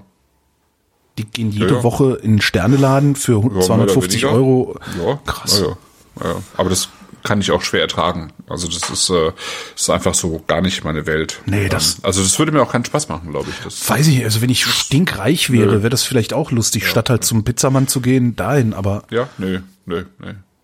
Nee, weil das, das so alles nivelliert und äh, Ja. weil, weil, weil das so viel sozusagen dann rauswirft, was eigentlich auch seine Berechtigung hat, weil man dann auf so einem hohen Level die ganze Zeit ist. Und ich merke das ja, wenn ich äh, manchmal, wenn ich auf so ähm, Pressereisen bin, eingeladen, dann habe ich das ja teilweise auch drei Tage hintereinander, ja, dass irgendwelche Sterneköche irgendwelche Sachen machen, so wie jetzt auch in Südtirol. Und ähm, das hat auch irgendwie, ist irgendwie nett, aber es ist, kickt mich nicht, ja. Das ist verstehe. Ja, Nee, so geballt hatte ich das halt noch nie.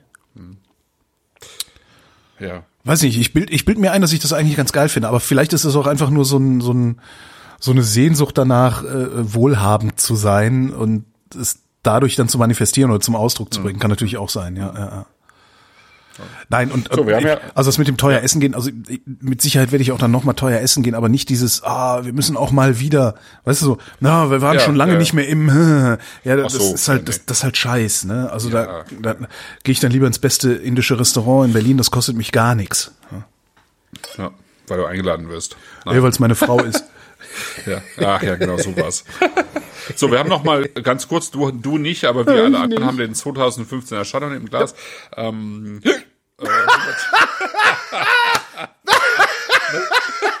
Wenn Sie in Nizza ja, genau. im Hafen ein Fischrestaurant suchen. Ja, also 100% Chardonnay. Äh, null, äh, null Gramm Dosage, weil ist der Brut Natur. Ähm, und aber auch null Milligramm Schwefelzusatz. Also hier ist kein Schwefel drin. Äh, 7 Gramm Säure. Das ist äh, ähm, ganz, ganz gut. Ähm, das ähm, zeugt aber auch von einem etwas wärmeren Jahr. Das ist ähm, so, dass äh, es bei Griesel selber, also beim äh, Weingut, also bei den Weinbergslagen vom Weingut selber keinen Chardonnay gibt. Die hatten nur Spätburgunder und Riesling da im, in Bensberg. Bensberg also diese, diese äh, hessische Bergstraße ist ja eh ist ein äh, super kleines Gebiet von 430 Hektar.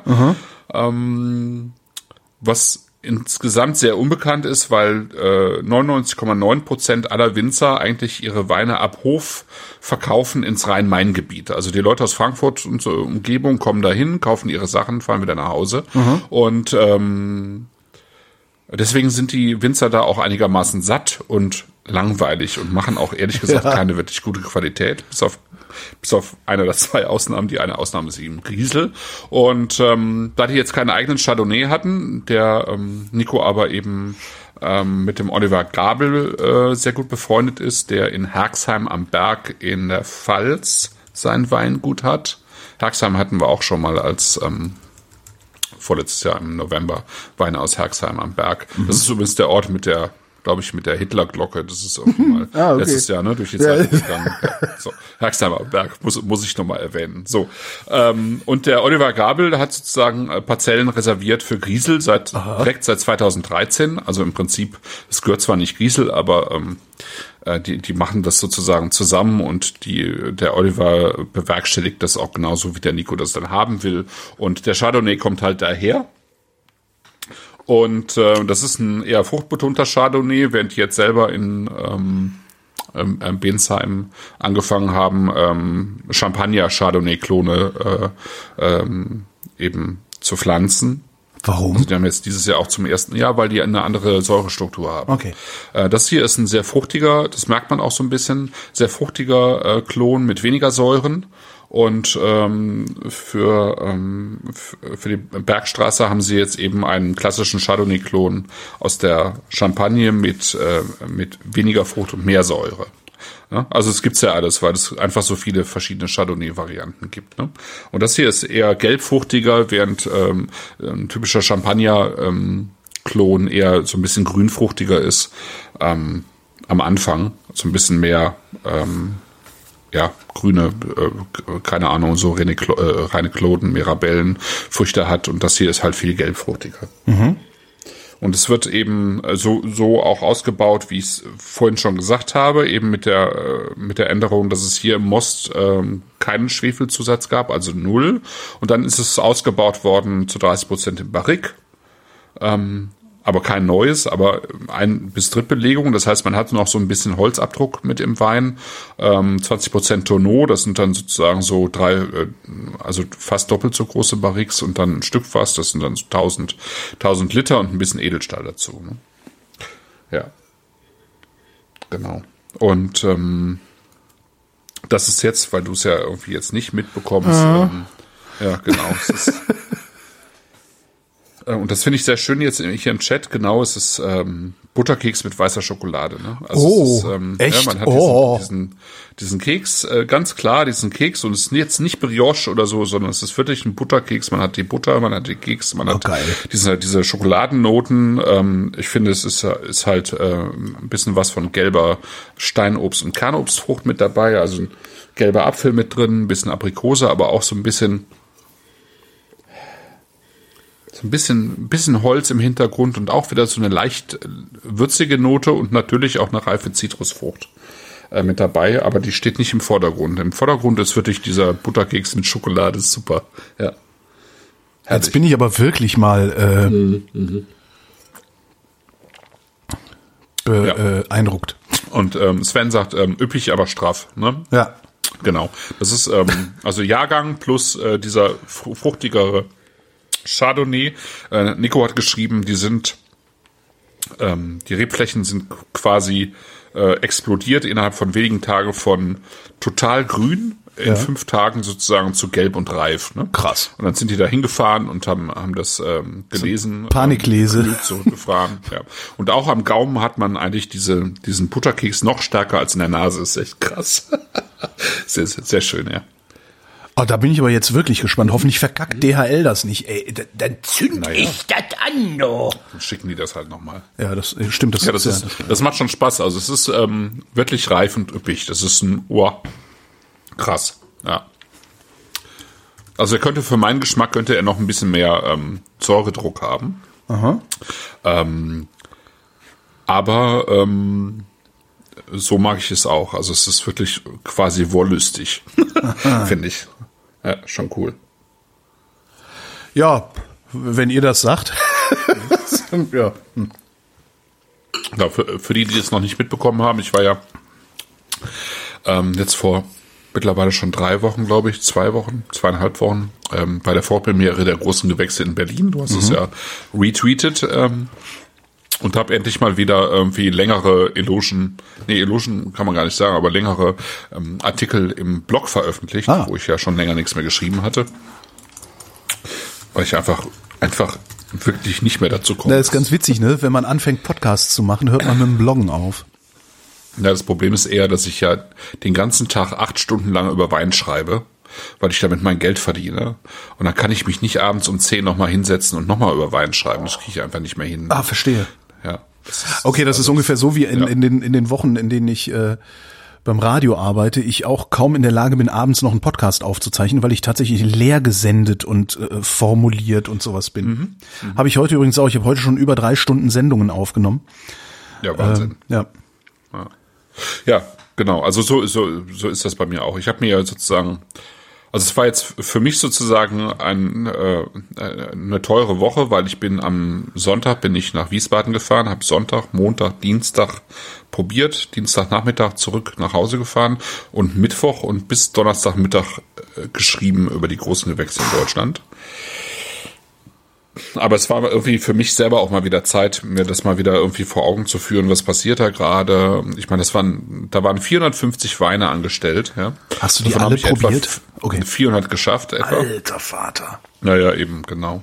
Und ich finde es halt, ähm, aber das habe ich ja auch geschrieben. Ich finde es finde es echt schwierig mittlerweile Wieso? das Ganze. Also, ja, weil das, äh, also weil große, also das ist ja äh, eine Veranstaltung vom VDP, also vom Verband der Prädikatsweingüter in Deutschland, ähm, die ja einen Großteil der besten Weingüter in Deutschland zusammenfassen und repräsentieren. Und äh, die großen Gewächse sind ja so, so sollen ja die die besten Weine dieser Weingüter sein im im trockenen Bereich. Ne? Ja. Und ähm, die Idee war ja so ein bisschen ähm, das, die Qualitätspyramide, das Modell der, der, der Bourgogne aufzugreifen, also Gutswein, Ortswein, Lagenwein und das große Gewächs. Nur dass es halt in, äh, in der, im Burgund, glaube ich, 25 oder 23 äh, Grand Cru-Lagen gibt, äh, aus denen dann verschiedene Winzer eben Grand Crus machen, also das Beste vom Besten im, im besten Fall, ne? ist auch nicht immer im besten Fall, aber ähm, der Versuch.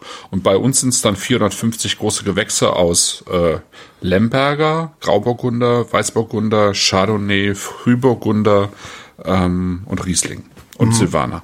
Und Silvaner. Also aus sieben verschiedenen Rebsorten wenn ich jetzt keine vergessen habe. Ich glaube, sieben verschiedene Rebsorten und dann 450 Weine.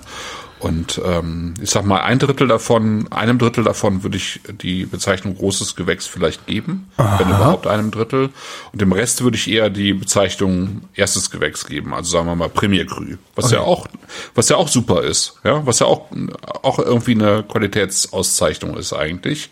Aber ähm, das spielt halt in dieser Pyramide keine große Rolle, sondern ganz viele versuchen halt ein großes Gewächs zu machen und äh, vielen gelingt es dann eben auch nicht in dieser Konsequenz und das verwässert natürlich sehr viel, Ja. weil ähm, stell dir vor, du bist jetzt ein Weinehändler in Ontario, ja, Ja. und du möchtest jetzt irgendwie die besten deutschen Weine kennenlernen und dann bestellst du dir mal ein paar sogenannte große Gewächse, hast aber jetzt eher so die einfacheren großen Gewächse ähm, gekauft und denkst dann, okay, das ist ja, hm, das ist, das verstehe ich jetzt nicht. Das sind ja jetzt keine, keine so außerordentlichen Weine, ja. Also Ah. warum, warum heißen die denn jetzt so, ne?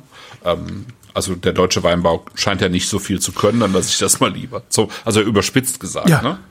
Ja. Aber- und ähm, Warum nennen die es dann großes Gewächs? Also wenn du das merkst, merken die das doch auch.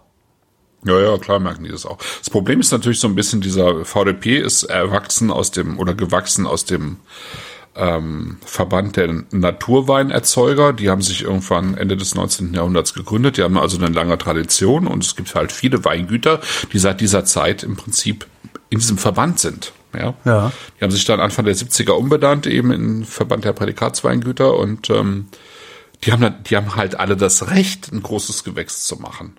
Äh, Also der, der VDP hat sozusagen äh, eine, eine Lagenkarte entwickelt, also die VDP-Untergruppen der einzelnen deutschen Weinbaugebiete, ja.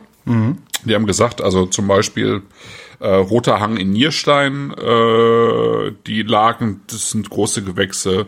Äh, hier Sieversheimer Herkritz von Daniel äh, Wagner vor allen Dingen, ne? großes Gewächs.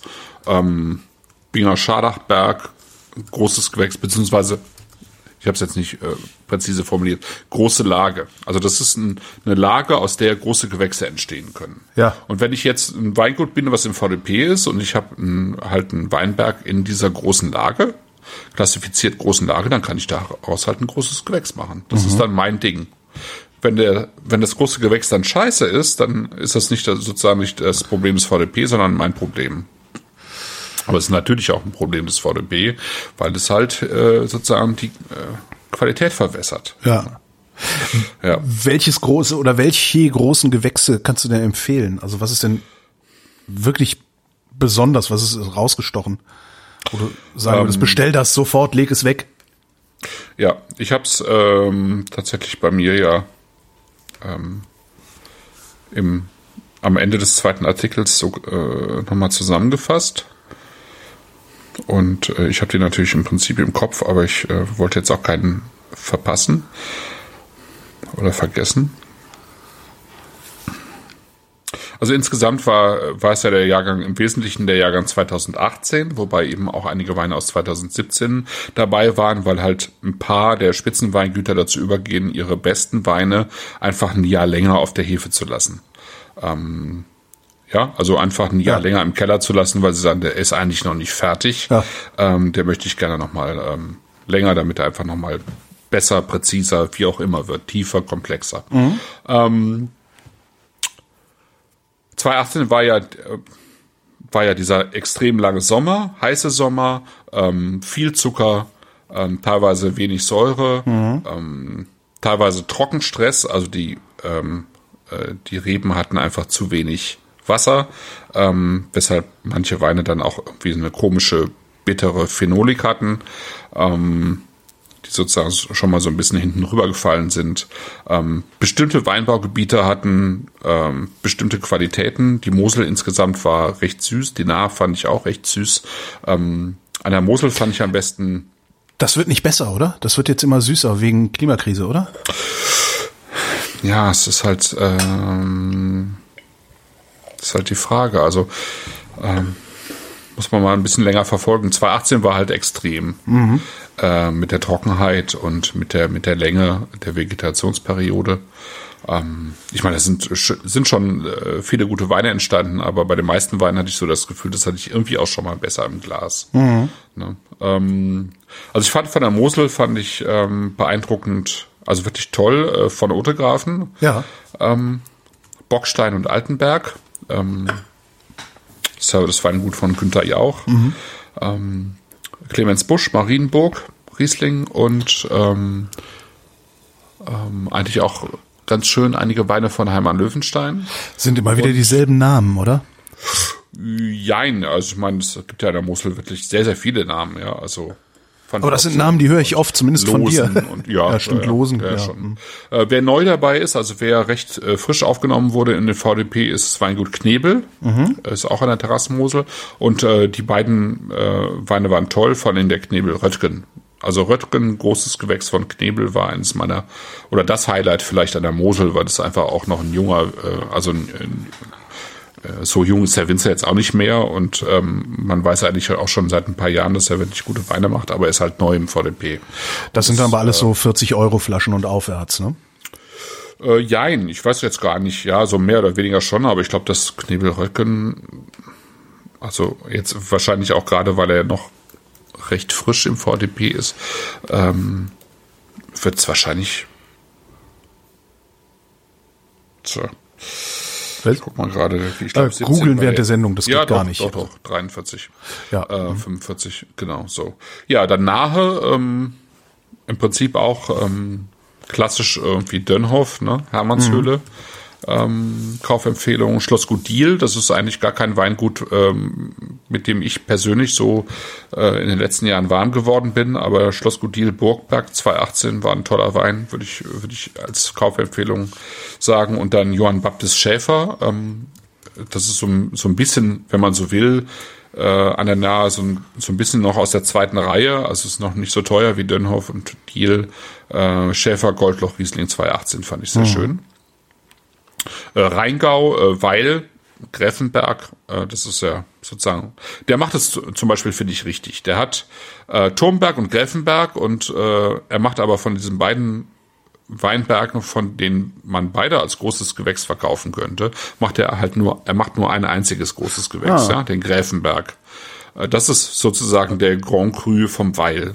Äh, der Turmberg ist äh, Premier Cru von Weil und das finde ich super, weil äh, die anderen, also Dönhoff zum Beispiel hat, glaube ich, mittlerweile sechs große Gewächse, ja. Ähm, kann man machen, finde ich aber einfach, einfach zu viel. Ist ja. schwierig, weil du willst ja auch als Kunde also ich weiß halt, ne, also großes Gewächs, Her Herkretz. So. Mhm. Wagner-Stempel Herkretz. Das habe ich einfach im Kopf. Und wenn es dann auf einmal sechs sind, wird's halt schwierig. Also ich, ja, ich finde das schwierig. Ja. ja, genau. Bei Weil weißt du einfach Gräfenberg, das ist die, die Toplage, trocken. Trumberg ist da drunter. Ist eigentlich das Schnäppchen, weil äh, ja. äh, Trumberg ist auch super, aber ist natürlich günstiger als der Gräfenberg. Hm. Gräfenberg war 2018 wieder toll. Weingut Künstler ist ein Weingut, was ich, ähm, deren Weine ich normalerweise nicht so besonders mag, mhm. weil die mhm. mal meistens zu üppig sind. Und ausgerechnet in diesem üppigen Jahrgang haben die aber sehr schöne, straffe Weine gemacht. Ach. Äh, Weiß, Weißerd, großes Gewächs, Riesling 2018 fand ich sehr schön. Und dann gibt's ein Weingut, äh, das heißt Fritz Allendorf. Das ist so ein Weingut, das in den letzten Jahren immer ähm, weiter sozusagen nach vorne gerückt ist, die eine ähm, schön konsequente Arbeit machen. Äh, Fritz Allendorf, Berg Roseneck, Riesling 2018, der wird wahrscheinlich noch nicht bei 40 Euro liegen, der was, noch drunter liegen. Was ganz witzig ist, wo du Künstler sagst, ähm, ja. mir hatte vor, ich weiß gar nicht, ist schon irgendwann Anfang des Sommers, also oder Spätfrühling oder wie man noch so immer nennt, äh, hat mir jemand, und ich hasse das, unverlangt eine Kiste Wein geschickt. Ähm, ja. Das ist eigentlich ist das total süß und ich freue mich total drüber und sowas, aber das ist, liebe Leute, falls ihr sowas vorhabt, besprecht es vorher mit mir, weil ich bin oft nicht in Berlin, ich bin oft nicht in der Lage, zur Packstation zu fahren, das abzuholen und sonst wie das ist. Als, und wenn ich dann dahin fahre, kann es sein, dass ich mit dem Fahrrad da bin und da habe ich keinen Gepäckträger und so weiter und so fort. Jedenfalls hat er mir eine, einen Karton Künstlerweine geschickt. Okay. Ähm, ich hoffe, du hörst gerade zu, Alexander. Ähm, ich habe, äh, da waren fünf weiße und ein roter waren drin und ich habe die weißen jetzt alle durch. Ja. Und es ist tatsächlich so, das sind schöne Weine. Aber die sind ein bisschen üppig. Ja. Ja, also das fand ja, ich jetzt ganz lustig. Also weil das war genau mein Gedanke. Ich habe immer gedacht so, ja, nicht schlecht, aber irgendwie ein bisschen so, mm, der will ein bisschen viel. Und zwar nicht im Sinne von so wie so ein Craft Beer, so da muss man jetzt drüber reden, sondern der, der ist ein bisschen laut. So, ja. Ja, genau. Also nicht schlecht, aber jetzt nicht, wo ich hinterher rennen würde, ja. ja. Genau, das ist, war jetzt 2018, war es interessanterweise wirklich, ähm, also deswegen kaufe ich mir sowas eigentlich nicht. Aber ich fand es in 2018 gelungen, weil also ein paar, der, der, hatte jetzt auch drei oder vier oder fünf sogar ja. mit dabei. Ähm, zwei waren, waren mir dann auch wieder zu üppig und ein bisschen zu süß, aber weiß er zum Beispiel und noch eine andere, die waren deutlich straffer und die waren wirklich gelungen. Und man und muss auch sehen, dass ich also gerade nochmal nachgeguckt, irgendwie Rüdesheimer Berg Roseneck, das kostet so um die 27 Euro. Ach, das geht aber, ja. Ja, es geht, genau. So, ähm, was ich besonders hervorgehoben habe, weil, weil es bei den meisten Leuten immer hinten rüberfällt, ähm, weil sie es im Zweifelsfall gar nicht mehr probieren, das ging mir in den letzten Jahren manchmal auch so, äh, Württemberg. Ähm, Württemberg hat ähm, mit Schneidmann, Beurer, Aldinger ähm, und noch ein paar anderen, Elwanger zum Beispiel, wirklich mittlerweile Top-Winzer am Start und ähm, gerade bei Riesling tauchen sie bei den meisten Leuten gar nicht auf, weil die denken in Württemberg, äh, äh, ja, das ist irgendwie Trollinger, Limberger, vielleicht noch Spätburgunder, aber Riesling äh, komisch, ja. Kennt ihr keiner. Ähm, ja.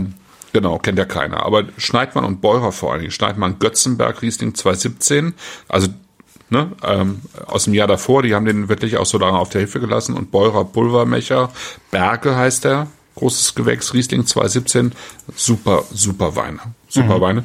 Äh, Werde ich auch noch mal eben in einem der nächsten Sonntags-Podcasts bei mir besprechen, weil ich die ähm, einfach noch mal irgendwie hervorheben möchte. Okay. Genau. Äh, Franken, Rudolf Fürst, das ist äh, das Weingut, wo der Nico Brandner ähm, gearbeitet hat oder sein, seine Ausbildung gemacht hat. Zent Grafenberg Riesling äh, fand ich toll. Zenthof Luckert, Silvana Maustal, ähm, dann von Rudolf Fürst, der ist eigentlich bekannt für seine Spätburgunder. Spätburgunder Hunsrück 2017 war zum Niederknien schön, wirklich, aber es ist sehr teuer und nur in homöopathischen Dosen äh, gemacht. Und dann noch von Benedikt Baltes, auch aus dem Hunsrück, der Spätburgunder 2017. Ähm, Benedikt, ja, Baltes, Benedikt ist also ja sowieso Gott.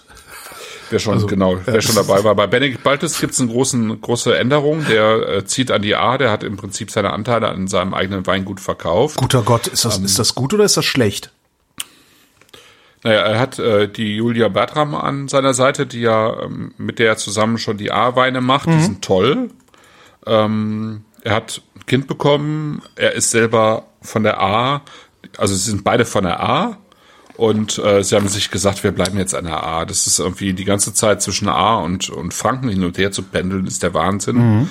Ähm, und er hat schweren Herzens gesagt, okay, ich, ich muss eine Entscheidung treffen. Also äh, das war Stadt Klingenberg, was er jetzt aufgibt dann. Genau, genau. also er gibt Klingenberg auf. Er macht noch, äh, also er arbeitet als Berater noch weiter. Er steht denen noch zur Seite ähm, für die nächsten Jahre. Aber das hat sich schon umbenannt und ähm, er hat seine Anteile verkauft und ähm, macht jetzt zusammen mit Julia die Aalweine. Und das, das unter ist welchem schon, Namen? Schon, ich, also im Moment noch Julia Bertram. Ich weiß okay. nicht, ob, also das weiß ich jetzt nicht, ob sie es ändern wollen, aber ähm, ich denke schon, dass sie es ändern werden. Aber ähm, also, also Klingenberg ist, ist halt sozusagen mehr oder weniger vorbei. Mhm. Was natürlich auch schade ist, weil er da einen sehr, sehr konsequenten Job gemacht hat, gerade in Bezug auf biologischen ähm, Anbau, äh, Permakultur. Ich meine, ich, also ich glaube, so konsequent wie der im Weinberg gearbeitet hat oder das Team, äh, machen das nur ganz wenige. Da sind halt auch echt, da ist wirklich richtig geiles Zeug rausgefallen, muss man ja, echt mal ja, sagen. Ja, das konnte man wirklich blind kaufen, was der gemacht hat. Ja. Ja. genau. Ja. Hoffentlich so, gelingt ihm das, hoffentlich gelingt ja. ihm das auch mit dem anderen Berg. Also, aber ja. Ja, also ich meine, die, die A-Weine, ich finde, die Weine von Julia Bertram sind mit, mittlerweile das Beste, was es an der A gibt. Das oh. Ist, äh, also Warum hatten wir das noch nie? Ja, hatten wir das noch nie? Ja, ich habe ja ne? eh den Überblick vergessen. Ja, müssen wir noch mal, muss mal gucken. Können wir mal machen. Ähm, ich habe, also ich war von den A-Weinen jetzt bei der, bei der großen Gewächsprobe auch wirklich sehr enttäuscht. Das ist einfach, das ist einfach nicht gut, was die da machen. Das ist Aha. zu viel Holz, zu plump, äh, echt von gestern. Das ist echt schlimm. Also teilweise echt schlimm. Hm. Ja, und äh, die wie, wie, wie kommt das, dass das bei denen nicht ankommt? Also dass die, dass die. Das ist eine gute Frage. Ich weiß, ich weiß es nicht, weil die, also die, die Weine von der Julia Bertram, die sind ähm, nicht chaptalisiert, was bei Spätburgundern immer noch nicht was? selten ist. Chaptalisiert, also nicht äh, sozusagen der Most nicht aufgezuckert. Also man, man darf ja seine Weine sozusagen ein bisschen aufzuckern, damit man ein bisschen mehr Power und ein bisschen mehr Alkohol in die Weine bekommt. Ja. Also es ist gerade in kühlen Zonen ist es normal. Also im Burgund ist es auch normal, dass die ähm, dass die äh, Winzer sozusagen ein paar Kilo Zucker in den Most schmeißen. Ja. Mhm. Das nennt man Chaptalisieren. Und sie chaptalisiert ihre A-Weine gar nicht mehr. Ähm, die haben Säure, die haben also Säure und Frische sozusagen, Säure-Frische Kombination, Saftigkeit, Trinkfluss Und das, was ich jetzt auch hier bei den großen Gewächsen wieder probiert habe von der A, das war Holz, Holz, Holz, ähm, reife Frucht äh, im, ins Holz gepackt. Ja, das ist äh, ähm, also es gibt bestimmt Leute, die das mögen, aber ich mag das nicht mehr. Das mhm. ist einfach, ja. Genau. Ja, dann äh, Rheinhessen äh, noch mal kurz. Ähm, Im Prinzip ähm, Battenfeld Spanier, mhm. Riesling Zellerweg am Schwarzen Herrgott. Das ist für mich sowieso eine, eine der geilsten Weine überhaupt, also einer mhm. der geilsten Riesling überhaupt aus Deutschland, weil der ist immer, der ist immer, äh, das ist immer wie so ein also wie so ein schwarzes Loch, ja. Das Aha. ist irgendwie irgendwas, was das Licht aufsaugt und total viel Energie hat. Irgendwie mysteriös, dunkel, steinig, erdig ist, ähm, so gut wie keine Frucht hat und ähm, ja, und aber trotzdem komplex und voll und ähm, ja, es ist für mich ein Mysterium, dieser Wein. Oh. Zellerweg am Schwarzen Hergau. Das ist äh, sozusagen auf der Grenze von Rheinhessen und Pfalz. Aha. Sehr kalkige, äh, sehr kalkige Böden und ein absolut faszinierender Wein. Müssen wir irgendwann mal machen. Äh, ich wollte gerade sagen, das klingt ja. so, das klingt jetzt so spektakulär, dass ich ja, bereit wäre, mir äh, eine 50 Euro Flasche Riesling zu bestellen. Aber vielleicht lasse ich das mal. Und ja, äh, machen wir mal irgendwann. Du merkst ja, dir das und wenn wir dann irgendwann mit mehreren trinken, legen wir zusammen. Genau. Genau. Äh, Wittmann, Moorstein, Klassiker. Riesling 2018.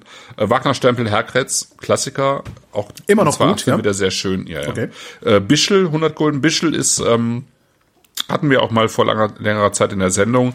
Äh, die, ähm, das Weingut ist neu aufgenommen worden in den VDP und ähm, die machen äh, drei Weine, ähm, nämlich den Schadachberg, äh, den äh, Herkritz, ja, Herkritz, ähm, weil Wagner Stempel und Bischel, die Bischel-Jungs, die haben äh, so ein bisschen äh, äh, Parzellentausch gemacht. Also mhm. Wagner Stempel hat jetzt eine Parzelle am Scharlachberg und ja, Scharlachberg Gold, ne? ja, ja, eben darum bin Scharlachberg ja, Meisterbrand. Klar, ja, ja, das Meisterbrand, ist, genau, äh, kommt direkt in Genau, die Bischels haben halt eine Parzelle am, am Herkritz. Das ist schön, weil wenn man das zusammen probiert, ähm, ist es interessant, wie unterschiedlich ähm, die Weine dann sind. Aber ja. 100 Gulden ist halt ähm, ähm, eine sehr auch eine sehr kalkhaltige, kalkreiche Lage. Ähm, sehr schöner Wein. Oh ja, und dann Kühling Kilot, äh, das ist sozusagen ähm, Battenfeld Spanien und Kühling Kilot, das ist ähm, ein Ehepaar, ähm, äh, Hans-Oliver Spanier hat äh, eben die, ähm, die, die kalkreichen Weine sozusagen mitgebracht mhm. und ähm, äh, äh, König Gilot hat die Weine in Pettental, also im am Roten Hang in Nierstein. So, Gott. So, und jetzt noch mal ganz kurz Pfalz. Ähm, das Weingut Rebholz hat äh, einen fantastischen Kastanienbusch gemacht. Kastanienbusch, Großgewächs, Riesling 2018. War, glaube ich, der Riesling, den ich am höchsten überhaupt bewertet habe in der ganzen Verkostung. Mhm. Ähm, Kuhn, Schwarzer Herrgott, äh, Achtung, Schwarzer Herrgott, äh, Battenfeld Spanier hat den Zellerweg am Schwarzen Herrgott in Rheinhessen gemacht und Kuhn den Schwarzen Herrgott auf der Pfälzer Seite sozusagen. Also, Wer ne? von beiden ist denn jetzt der Trittbrettfahrer? Nö, das ist einfach ähm, die, sozusagen dieser dieser äh, diese Weinbergslagen, die erstrecken sich halt genau über die Gebietsgrenze. Ah. Und äh, in, in der Pfalz heißt es Schwarzer Herrgott und äh, in Rheinhessen heißt es Zellerweg am Schwarzen Herrgott. Okay. Aber auch der Kuhn war ein sehr schöner Wein. Christmann Idig, ähm, Idig ist sozusagen die Toplage von Christmann in der Pfalz ähm, auch ein Klassiker. Ja. Mhm. Und äh, da gibt's ein Weingut, das heißt Dr. Wehrheim. Das ist nicht so bekannt wie Repolz vielleicht ähm, in dieser Südpfalz, aber die haben auch einen hervorragenden Kastanienbusch gemacht. Ähm, äh, und zwar aus einer einzelnen Parzelle im Kastanienbusch, die nennt sich Köppel, Kastanienbusch Köppel, Riesling 218. Und wer noch mehr wissen möchte, der muss sich einfach mal durch die zwei äh, Langtexte bei mir im Blog arbeiten. Ich wollte gerade sagen, so langsam verliert man ja. hier wirklich den Überblick. Also wer jetzt, ja, wer jetzt versucht ja, hat, mitzubestellen, äh, dürfte verloren haben. Weil ich habe es versucht und habe dann irgendwann aufgegeben. Ja. Aber wie gesagt, also es gibt, ähm, es wurde, das ist halt immer so eine Sache. Ich meine, es gibt dann Leute, die sagen, irgendwie schon im Mai 2018, äh, 2018 wird ein Riesenjahrgang. Ähm, ja, das sicher. hat sich dann auch bis in den Mai 2019 gehalten, aber es ist kein großer Jahrgang. Es ist ein guter Jahrgang, aber auch nicht mehr. Was war denn der letzte große Jahrgang? Also 2017 war, war schon sehr gut. Mhm. Sehr gut. Äh, 2011 vielleicht. Elf, so lange ist es her. Ja. Ja, ne, ja, äh, also ich sag mal so, ähm, die äh, Qualität der, der ähm, die Qualität der Jahrgänge ist bei weitem nicht mehr so ähm, wie, wie sagt man, auseinander, also das, die gehen nicht mehr so stark auseinander wie früher. Ah, okay, der, die, ja, Ja, die, die ja, sind durchschnittlich besser. Genau, die sind durchschnittlich besser und die sind durchschnittlich auf einem äh, näheren, also näheren Niveau. Das ist gut. Äh, fr früher war das viel viel extremer. Also Ja, die Wein, ja. äh, Wein äh, ähm, die Jahrgänge waren viel extremer in ihrer Qualität. Das hat sich viel stärker angenähert und in dieser Annäherung gibt's gibt's dann eben Weine Wein äh, äh, Jahrgänge, Entschuldigung, die ein bisschen runterfallen und ein paar Jahrgänge, die einfach ein bisschen stärker sind. Und 2017 war stärker, 2011 war stärker zum Beispiel. Aber das ist ja grundsätzlich gut, dass es im Durchschnitt besser wird, weil dann wird's nicht mehr Ja. so schwierig, einen schönen Wein spontan zu finden. Äh, nee, überhaupt kein Problem. Zumal Ja, bei den Weingütern, auch die ich jetzt äh, irgendwie vorgelesen habe, äh, da ist es eigentlich in keinem Jahrgang mehr ein Problem, einen guten Wein zu finden. Ja, die sind alle gut. Ja, alle gut. Also mindestens gut, wenn nicht Sehr schön. wenn nicht sehr gut. Ja. Ja, finde ich super. So, also sowas freut mich dann auch wieder irgendwie. Ja. Also in, insofern ist der äh, deutsche Weinbau äh, bisher, also jetzt in den letzten Jahren oder letzten 15 Jahren, durchaus ein äh, Gewinnler des Klimawandels, weil das ist Klimawandel. Das, ähm, also diese, diese Nivellierung so ein bisschen äh, der Jahrgangsextreme, das ist Klimawandel. Das hat es vorher nicht gegeben. Äh, in dieser Form. Ne? Ja. Aber ähm, die Frage ist halt, ähm, ob das nicht äh, jetzt in Zukunft äh, doch sozusagen in, in einen negativen Bereich ausschlägt, weil es halt mehr Wetter Zu trocken, zu, Wetterextreme ja. Ne? zu trocken, Genau, zu lange, zu trocken, danach Ja. zu lange, zu viel Regen. Genau, zu lange. Zu Das ist ja das. Problem. Sagen auch die, Dann, äh, also dann unsere, Spätfröste, dann, Genau. dann Hagel, äh, eben, Ja. immer mehr Hagel, immer mehr ähm, Ja, was unsere- Windhosen zum Beispiel. Also in der Pfalz gab es dieses Jahr eben eine Windhose, die, äh, die eben auch äh, diverse Weinberge geplättet hat. Also solche Dinge, ne? diese Wetterextreme, die äh, Ja, das ist, äh, also unser, unser Meteorologe sagte das vor ein paar Wochen und ähm, in einer noch nicht veröffentlichten Wissenschaftssendung äh, habe ich heute Morgen äh, eine Arbeit äh, erzählt, äh, wo auch was waren das hier? Deutsche Forscher waren das. Die haben eine Simulation laufen lassen über die Nordhalbkugel und die sagen, das Wetter wird stabiler, was ich ganz interessant finde. Aber, also es wird e e extremer wird sowieso, ja. Aber es wird in seiner Extremität stabiler. Das heißt, wir haben nicht mehr zwei Tage Sonne, ein Tag Regen, drei Tage Sonne, zwei Tage Regen, sondern wir haben vier Wochen Sonne, zwei Wochen Regen. So, das heißt, Ja. ne, das einzelne Wetter, also Sonnenschein oder Regen, ist stabil und das hält sich auch stabiler, aber es wechselt nicht mehr so oft und das ist vielleicht auch nicht unbedingt gut für Weinbau. Ja. ja, ja. Weil, äh, äh, weißt du, so äh, kurz bevor es dir alles verdorrt ist, gibt's dann zwei Wochen Starkregen oder irgendwie sowas, da kannst du dann auch nichts mit anfangen mehr. Ja. Mal gucken, wie sich das auswirkt. Also und vor allen Dingen bin ich mal gespannt, wie sich das auch vor allen Dingen oft auf äh, südlichere Weinbauregionen auswirkt. Weil die müssen ja richtige Probleme kriegen. Die, die, die, die ernten dann ja nur noch Marmelade irgendwann. Tatsächlich habe ich ja äh, mich, also ich habe ich hab lange überlegt, ob ich das machen soll. Ich bin, ich bin ja jetzt drei Jahre hintereinander vom australischen Weinbauverband eingeladen worden, nach Australien zu kommen. Ich habe Wow. jetzt zugesagt, Ja. obwohl ich es irgendwie einigermaßen absurd finde, für zwei Wochen nach Australien zu fliegen. Ne? Also Ja. ja, genau. Aber ich habe es jetzt, ich habe, ich habe jetzt doch gesagt, okay, ich mache das, weil ich genau das auch noch mal für mich klarer haben möchte. Mhm. Ja, das kostet mich jetzt irgendwie äh, 240 Euro bei Atmosphäre, Das ist weil ich nix. einfach Ja. Ja, aber ich, das ist halt schon eine Menge, was da rausbläst. Ne? Jetzt Ja, äh, ja, ja, klar. Diese zwei Wochen. Aber ich, ich habe mir das jetzt einfach gesagt, ich, ich habe jetzt die Chance da noch mal hin und das mache ich einmal und nie wieder. Aber ich möchte einfach noch mal da auch klarer kriegen, wie gehen die damit um, was passiert da, wie verändert sich das? Ich meine, die hatten eben jetzt im letzten Januar 50 Grad im Schatten, da sind die Koalas aus den Bäumen gefallen. Ja, während auf der auf, auf der anderen Seite Australiens, also oben im äh, im Norden irgendwie es Starkregen und Überschwemmungen gab, Tropische, hatten ja, die im, mhm. genau hatten die unten im Süden halt 50 Grad im Schatten. Ja, ich meine, das ist ja lebensfeindlich mittlerweile. Es gibt kein es gibt keine Versicherung mehr, die dir irgendwie ähm, also eine, eine, eine eine Feuerversicherung äh, verkaufen würde. Mhm. Das das gibt's alles nicht mehr. Ähm, und du musst irgendwie, die müssen irgendwie damit klarkommen. Und wenn man sich wenn man im Hinterkopf hat, dass eine Flasche Wein, die Erzeugung einer Flasche Wein zwischen 600 und 1000 Liter Wasser benötigt. Ja, Grundsätzlich also auch bei uns. ja, ja. aber Weil- bei uns ist es kein Problem, Ja, weil wir haben Wasser. Hm? Äh, wir haben halt meistens Wasser.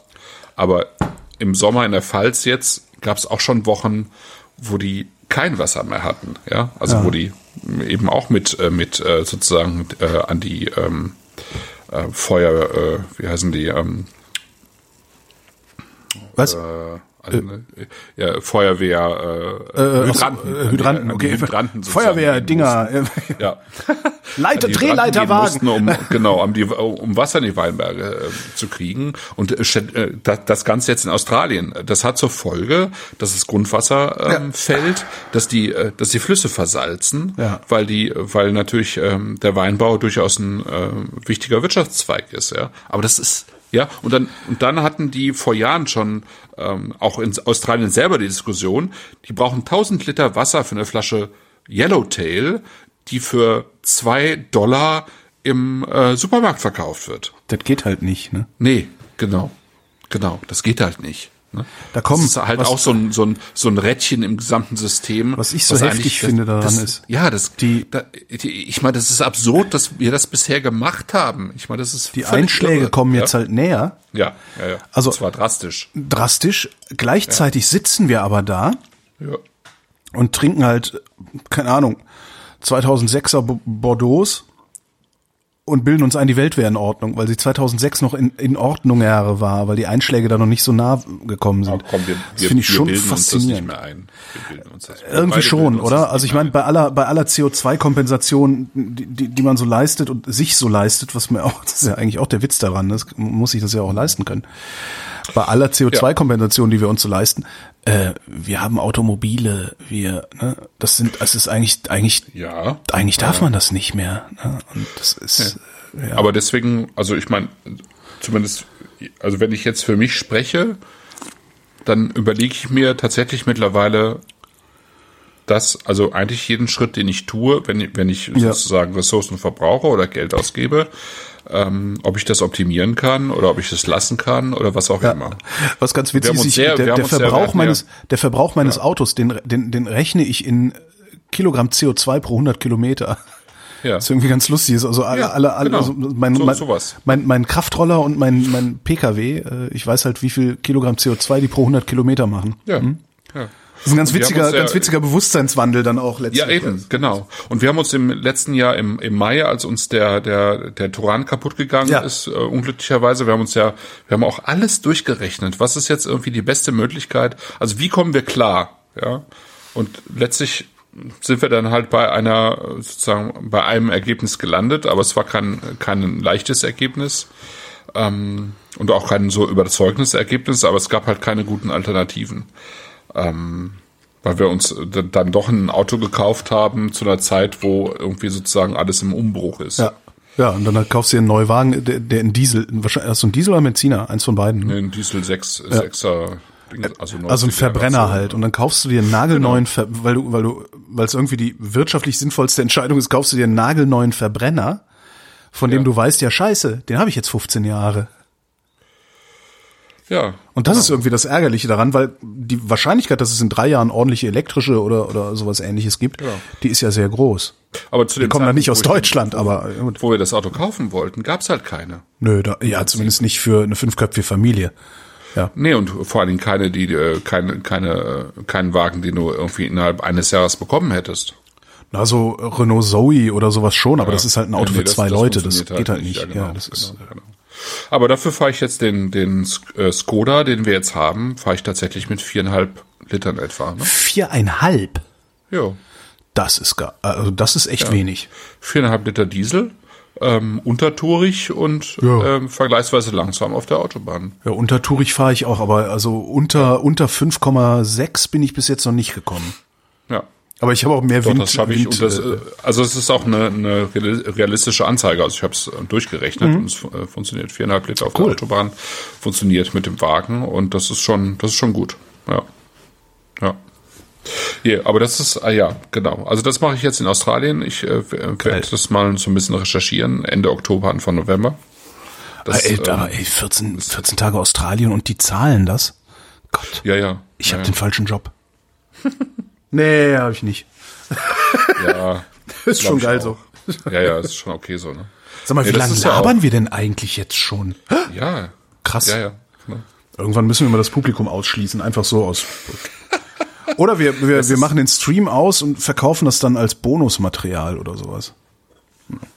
Auch nicht. Okay. Ich weiß nicht, das ist ja so, weißt du, ich meine, jetzt auch mit, ähm, äh, mit Südtirol, die hatten uns ein super schönes Hotel gebucht. Ja. Für diese Reise, aber ich war eigentlich gar nicht da, außer zum Schlafen. Ja? Das heißt, wir, wir hatten ein Programm von morgens acht, das heißt, ich bin irgendwie um sechs aufgestanden, weil ich noch arbeiten musste. Dann das Einzige, was ich genutzt habe, war das, das Schwimmbad dort. Dann bin ich schwimmen gegangen, äh, kurz gefrühstückt, dann ging es auch schon los und dann war ich irgendwann um elf, halb zwölf war ich wieder da und den, die ganzen, den ganzen Tag hatte ich Programm, ja äh, von, von Freitag bis Sonntag und dann hatten die mir irgendwie eine Reise gebucht, so dass ich irgendwie um am Sonntag um halb eins äh, wieder im Hotel war und um vier aber leider wieder aufstehen musste. Ja. Ja.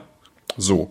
Also es ist spannend, es ist auch schön, aber es ist halt auch immer anstrengend. Das Ja. ist halt, ne, das ist kein Urlaub oder nee, so. Es absolut ist einfach, nicht, ja, ne, es ist irgendwie eine Fortbildung. Das denke ich halt auch immer, wenn ich- Also für mich ist es eine Fortbildung und ähm, genau. Und Fortbildungen sind halt jetzt nicht ohne. Ne? Das ist bei mir genauso. Ich bin ja zweimal im Jahr jeweils eine Woche in Bayern unterwegs, Podcasts aufnehmen.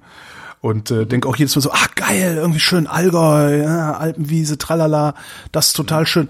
Am Ende mache ich nix. Also im- am Ende fahre ich von A nach B, nehme Sendungen auf, gehe vielleicht noch mal ins Wirtshaus was essen, dr- dreh mir zwei Bier rein und geh pennen. Ja. Und jedes Mal denke ich aber vorher so, hey, das ist ja so ähnlich wie Urlaub, Urlaub machen, wo andere ist arbeiten oder nicht. andersrum. Nee, ist halt nicht. Total ärgerlich. ja.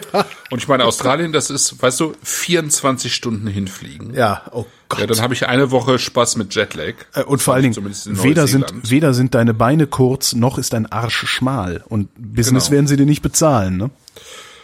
Nee, die hatten die mir in Neuseeland hatten die mir ähm, diese dieses Upgrade von äh, äh, Premium Economy. Premium Economy, ah, das ist ja, gut. das war Mhm. toll, das Ja, war super. Das, das hatte ich auch mal vor nicht, 15 Jahren. Äh, weil ich sozusagen tatsächlich versucht habe, meine Reise so CO2 zu optimieren, dass ich jetzt mit ähm, Emirates von Hamburg nach Dubai und von Dubai nach Melbourne fliege. Mhm. Äh, die hatten mir nämlich angeboten von Hamburg nach Zürich, von Zürich nach Hongkong und von Hongkong nach Melbourne zu fliegen, was halt viel mehr CO2 verbraucht mit dieser ganzen äh, Ja. Landung und so weiter und du noch länger unterwegs bist. Da hätte ich dann Premium Economy haben können, das hätte ich aber draufzahlen müssen, das hätte irgendwie ein Schweinegeld gekostet. Nee, ich habe jetzt bei Emirates, äh, die haben gar kein Premium Economy, aber ich glaube, die Economy Class ist an sich schon besser als bei den meisten anderen. Kann gut sein, jetzt, ja. Ich habe mir jetzt irgendwie für, für 70 Dollar äh, pro Flug ähm, Not, einfach ähm, Notausgang geklickt. ne? genau Notausgang. Kann gut sein, dass die besser sind. Also ich bin 2010 war mein letzter Langstreckenflug. Da bin ich mit äh, Thai Airways geflogen und da war die Economy Klasse auch wesentlich geräumiger als alles, was ich jemals in einer europäischen Airline gesehen hätte. Ja. Ähm, wie, wie hast du das gemacht, das CO2 zu optimieren? Gibt es da eine Webseite, die das automatisch macht? Na, du kannst bei Atmosphäre kannst du ja die Flüge eingeben Ja. Und dann rechnen die dir das aus. Ja, klar, Und also, wenn äh, okay, so und zu wenn du Fuß, jetzt ja. diese Zwischenziele eingibst und so Ja. und die, ähm, ich hätte jetzt gewusst, mit welcher Airline fliege ich, mit welchem Maschinentyp fliege ich, wie oft, also wo lande ich zwischen, dann rechnen die das aus. Und wenn du dann äh, dagegen rechnest, dass du halt statt äh, äh, dreimal landen, nur einmal landen, Zwischenlanden hast, Mhm. dann hast du halt äh, recht schnell ähm, einen deutlich besseren Klar. äh, Fußabdruck. Ja, ja, klar, wenn das Ding einmal oben ist, dann äh, ja. Ja. So, komm, lass mal langsam mal hier. Ja, ne? Ne? Ja, genau. So, nächste Sendung ist am 23. Oktober. Ja. Ich, ähm, also wir müssen einfach wieder mal was mit Italien machen, weil das ja unser Thema noch ein bisschen Stimmt, das ist jetzt Italien, ja. Ja, aber es ist, ja, genau. Italien, ja.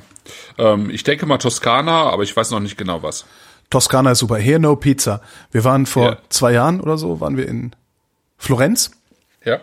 Und da gab es so ein Restaurant, so ein ein Feinkostladen, Schrägstrich Restaurant. Da gab es auch nur zwei Gerichte, so, ne, irgendwie. Und ein Riesenschild.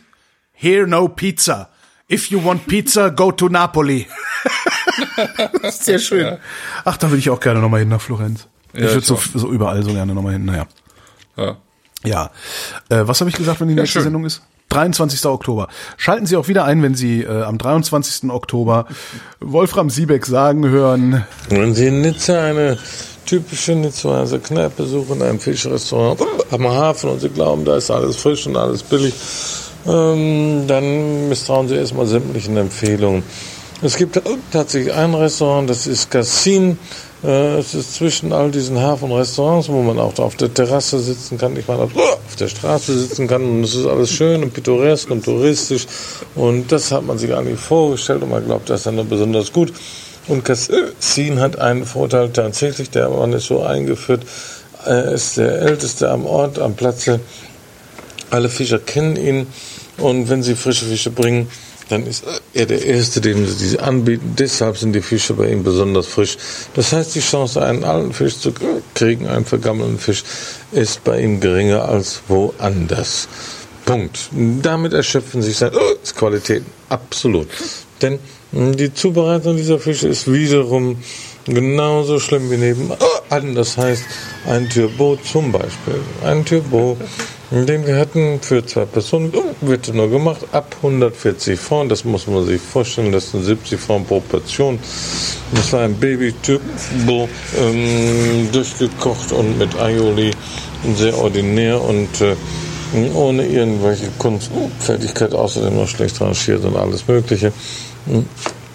Es lohnt einfach nicht, dort zu essen, weil der Preisunterschied ist, fehlen die 15 Prozent, die in dem draufstehen.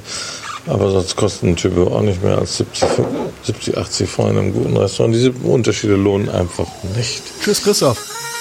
tschüss, Holger. Und tschüss, Publikum. Danke für die Aufmerksamkeit. Ja.